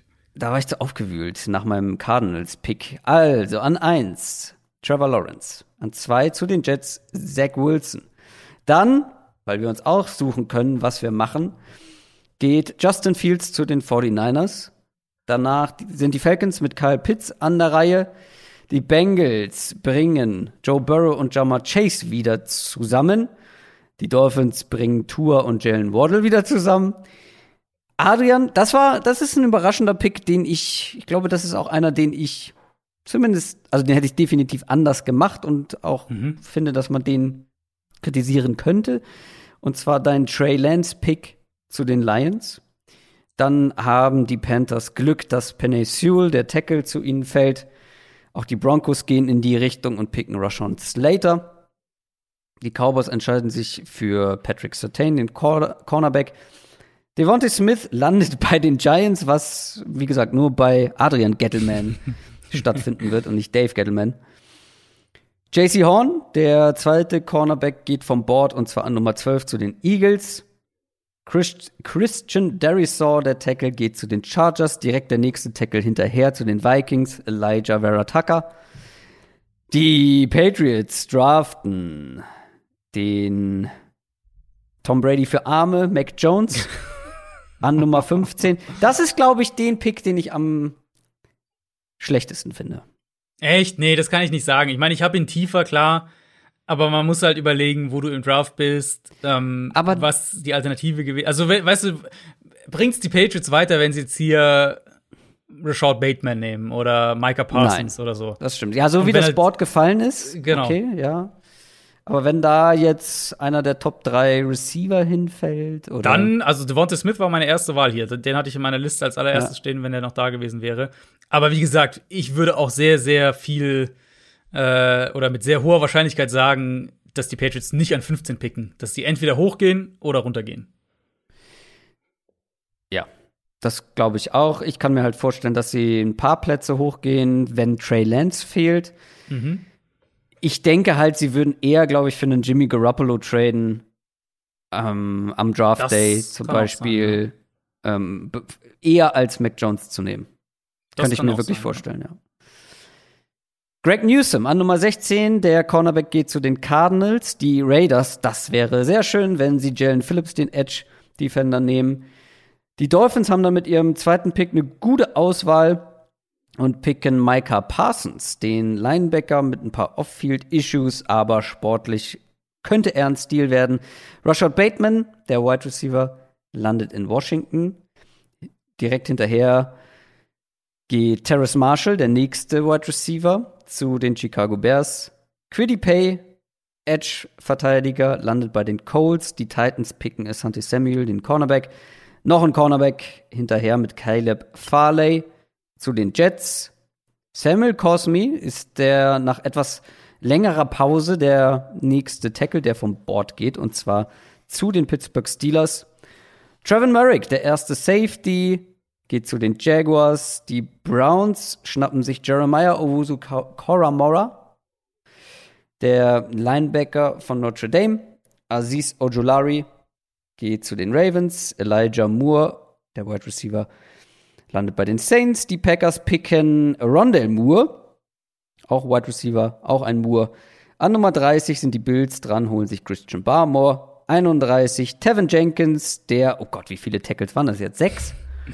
Äh, ja, müsste hinkommen. Also gut, du hast Vera Tucker als Tackle, für mich ist das schon klar. Ja, Guard. gut. Ja, Ähm, aber genau, stimmt. die drei halt, die drei Top 15 dann, wenn wir den Vera Tucker nicht mitnehmen und dann äh, Cosmi und Jenkins. Jenkins. Fünf, fünf Tackle. Das finde ich eigentlich sogar Tackle. realistisch. Ja, das ist, ja, das ist gar nicht so unrealistisch. Und an Nummer 32, weil ich's kann, Kenneth Gainwell. Der, der Homer-Pick. Der, My Guy-Pick. Kenneth Gainwell geht zu den Bucks. Äh, du hast alle Cornerbacks gepickt und ich alle Edge Rusher. Ist mir eben aufgefallen, als du das hier Tatsache. Ja, witzig. Ja, ich hatte, also ich habe sehr auf Jalen Phillips geschielt, aber mhm. der ging dann, weil ich mit dir den Mockdraft mache, relativ früh. Ich glaube, dass der in echt nicht so früh gehen wird. Mhm. Da hatte ich ein bisschen später Wobei, drauf 18, 18 sehe ich schon, also 18 könnte ich mir mittlerweile vorstellen. Ich meine, ich habe mir jetzt dann 17 genommen. Ähm, 18 würde ich mittlerweile nicht mehr Vielleicht ist da zu viel, zu viel Wunsch dabei, wenn ich, wenn ich hoffe, dass er zu den Browns an 26 geht. Mhm. Ähm, ob er so weit fällt, keine Ahnung. Aber ja, das war unser Mockdraft. Bist du zufrieden mit deinen Picks? Ich bin sehr zufrieden, wie es aus äh, für mich als, als Ravens GM gefallen ist. Also mit Aziz Ojulari ja. und Tevin Jenkins da rauszugehen, das ist, glaube ich, meine ja. Lieblings jetzt äh, Kombination, ja, Pick Kombination. Ähm, gut und ansonsten, also ich mag meinen Lions Pick. Ich fände Trey Lance in der Situation spannend, ähm, aber ich verstehe natürlich, dass der kontrovers mhm. diskutiert werden würde. Und sonst, ja, ich, zweite Runde ist, äh, zweite Hälfte der ersten Runde ist natürlich immer schwieriger, klar. Ja, die Auswahl wird natürlich geringer. Ich glaube, der Pick, den ich am wenigsten mag von mir, jetzt muss ich gerade mal überlegen. Hm. Welchen, welchen magst du denn von mir am wenigsten? Also von mir mag ich Slater am wenigsten. Slater nach Denver. Aber das ist halt auch, das ist, war so ein Spot, wo. Ja. ja da wäre ich am liebsten runtergegangen, sage ich auch ganz ehrlich. Ja, gut, von dir natürlich Kenneth Gainwell. außerhalb von deiner, von deinem Homer-Rism ähm, jetzt muss ich kurz hier nochmal durchgehen. Homerism. Das hast du dir doch gerade ausgedacht, oder? Nein, das ist richtig. Also ich habe halt, also ich habe halt Terrace Marshall nicht ganz so hoch wie du. Und ich hätte für Chicago mhm. eben eher einen anderen Receiver-Typ genommen. Deswegen hätte ich da an 20 was anderes gemacht. Das mit dem Receiver-Typ kann ich total nachvollziehen. Ich würde hier gerne runtertraden, ähm, beziehungsweise habe dann den Receiver-Typen nicht an der Stelle gesehen. Aber wenn die jetzt ein paar Plätze runtertraden, hm. beispielsweise und dann einen Elijah Moore, Rondell Moore, Kadarius Tony nehmen, mhm. fände ich das, glaube ich, unterm Strich auch besser. Ich hätte zum Beispiel Rashad Bateman nicht genommen, sondern Terrace Marshall für Washington. Ich glaube, das wäre ein richtig guter Fit. Liegt aber auch daran, dass ich Rashad Bateman deutlich tiefer genau, habe. Genau, wir sind da einfach auch getauscht. Also ich habe halt Bateman höher ja. als du und du hast genau. Marshall höher als ich. Ähm, ja, ansonsten, welcher Pick hat mir denn am besten gefallen? Ah, warte mal, welcher war denn das noch, wo ich gesagt habe, zack, also das geht. Barmore von dir finde ich stark. An, an 30 Christian Barmore nach Buffalo. Ja, das, das ist auf jeden gut. Fall, könnte ein Stil sein, klar. Mm, ähm, nicht gut fand ich, wie es für die Vikings gelaufen ist. Das sieht dann Elijah Vera Tucker. Vielleicht ist es ein Glücksfall, aber ich hätte da sagen, gerne Darius genommen. Das findest du, glaube ich, negativer als ich. Ich finde den dann, so wie es gefallen ist, finde ich den eigentlich echt okay, dann da den Pick.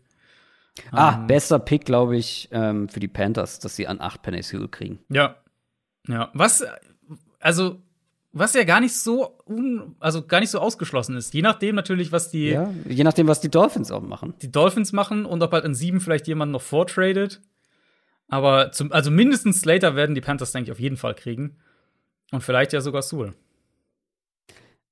Aber ich glaube, wenn Sewell nicht da ist, sondern Slater, dann wird ja irgendein Top-Wide Receiver da sein. Und dann, glaube ich, würde ich mhm. eher in die Richtung gehen.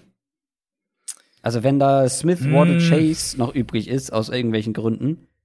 Also ich meine, Obwohl, nee, also doch, wenn Sewell weg ist ja. und Devontae Smith noch da ist beispielsweise, würde ich, glaube ich, eher in die Richtung gehen. Also bin ich ja vom, von Value-Perspektive und sowas bin ich da ja voll, voll und ganz dabei. Aber mhm. die Frage ist halt, willst du ein Jahr Sam Darnold mit Greg Little als Left Tackle und Pat mhm. Elfline als Guard und äh, mhm. Dennis Daly auf Left Guard, also das ist schon, boah. Da war, die, da war seine Jets-Line letztes Jahr wahrscheinlich dann besser als das, was er jetzt in, in Carolina dann hätte.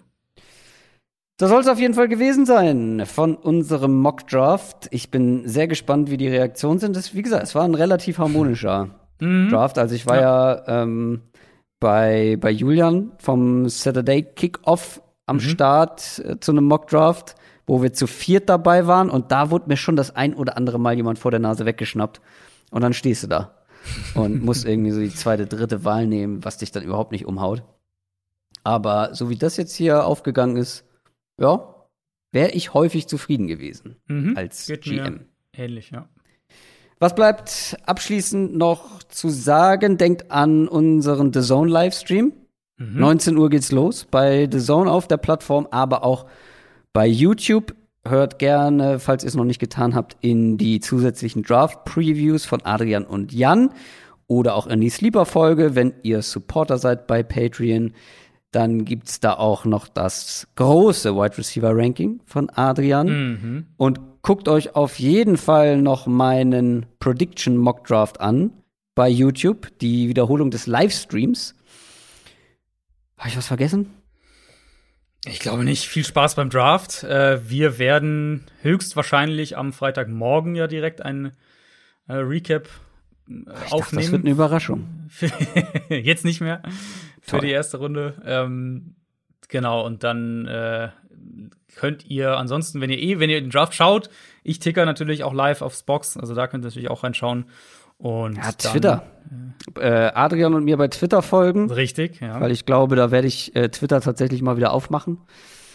Ähm, und ein paar Gedanken dazu loswerden, zu den Picks, die.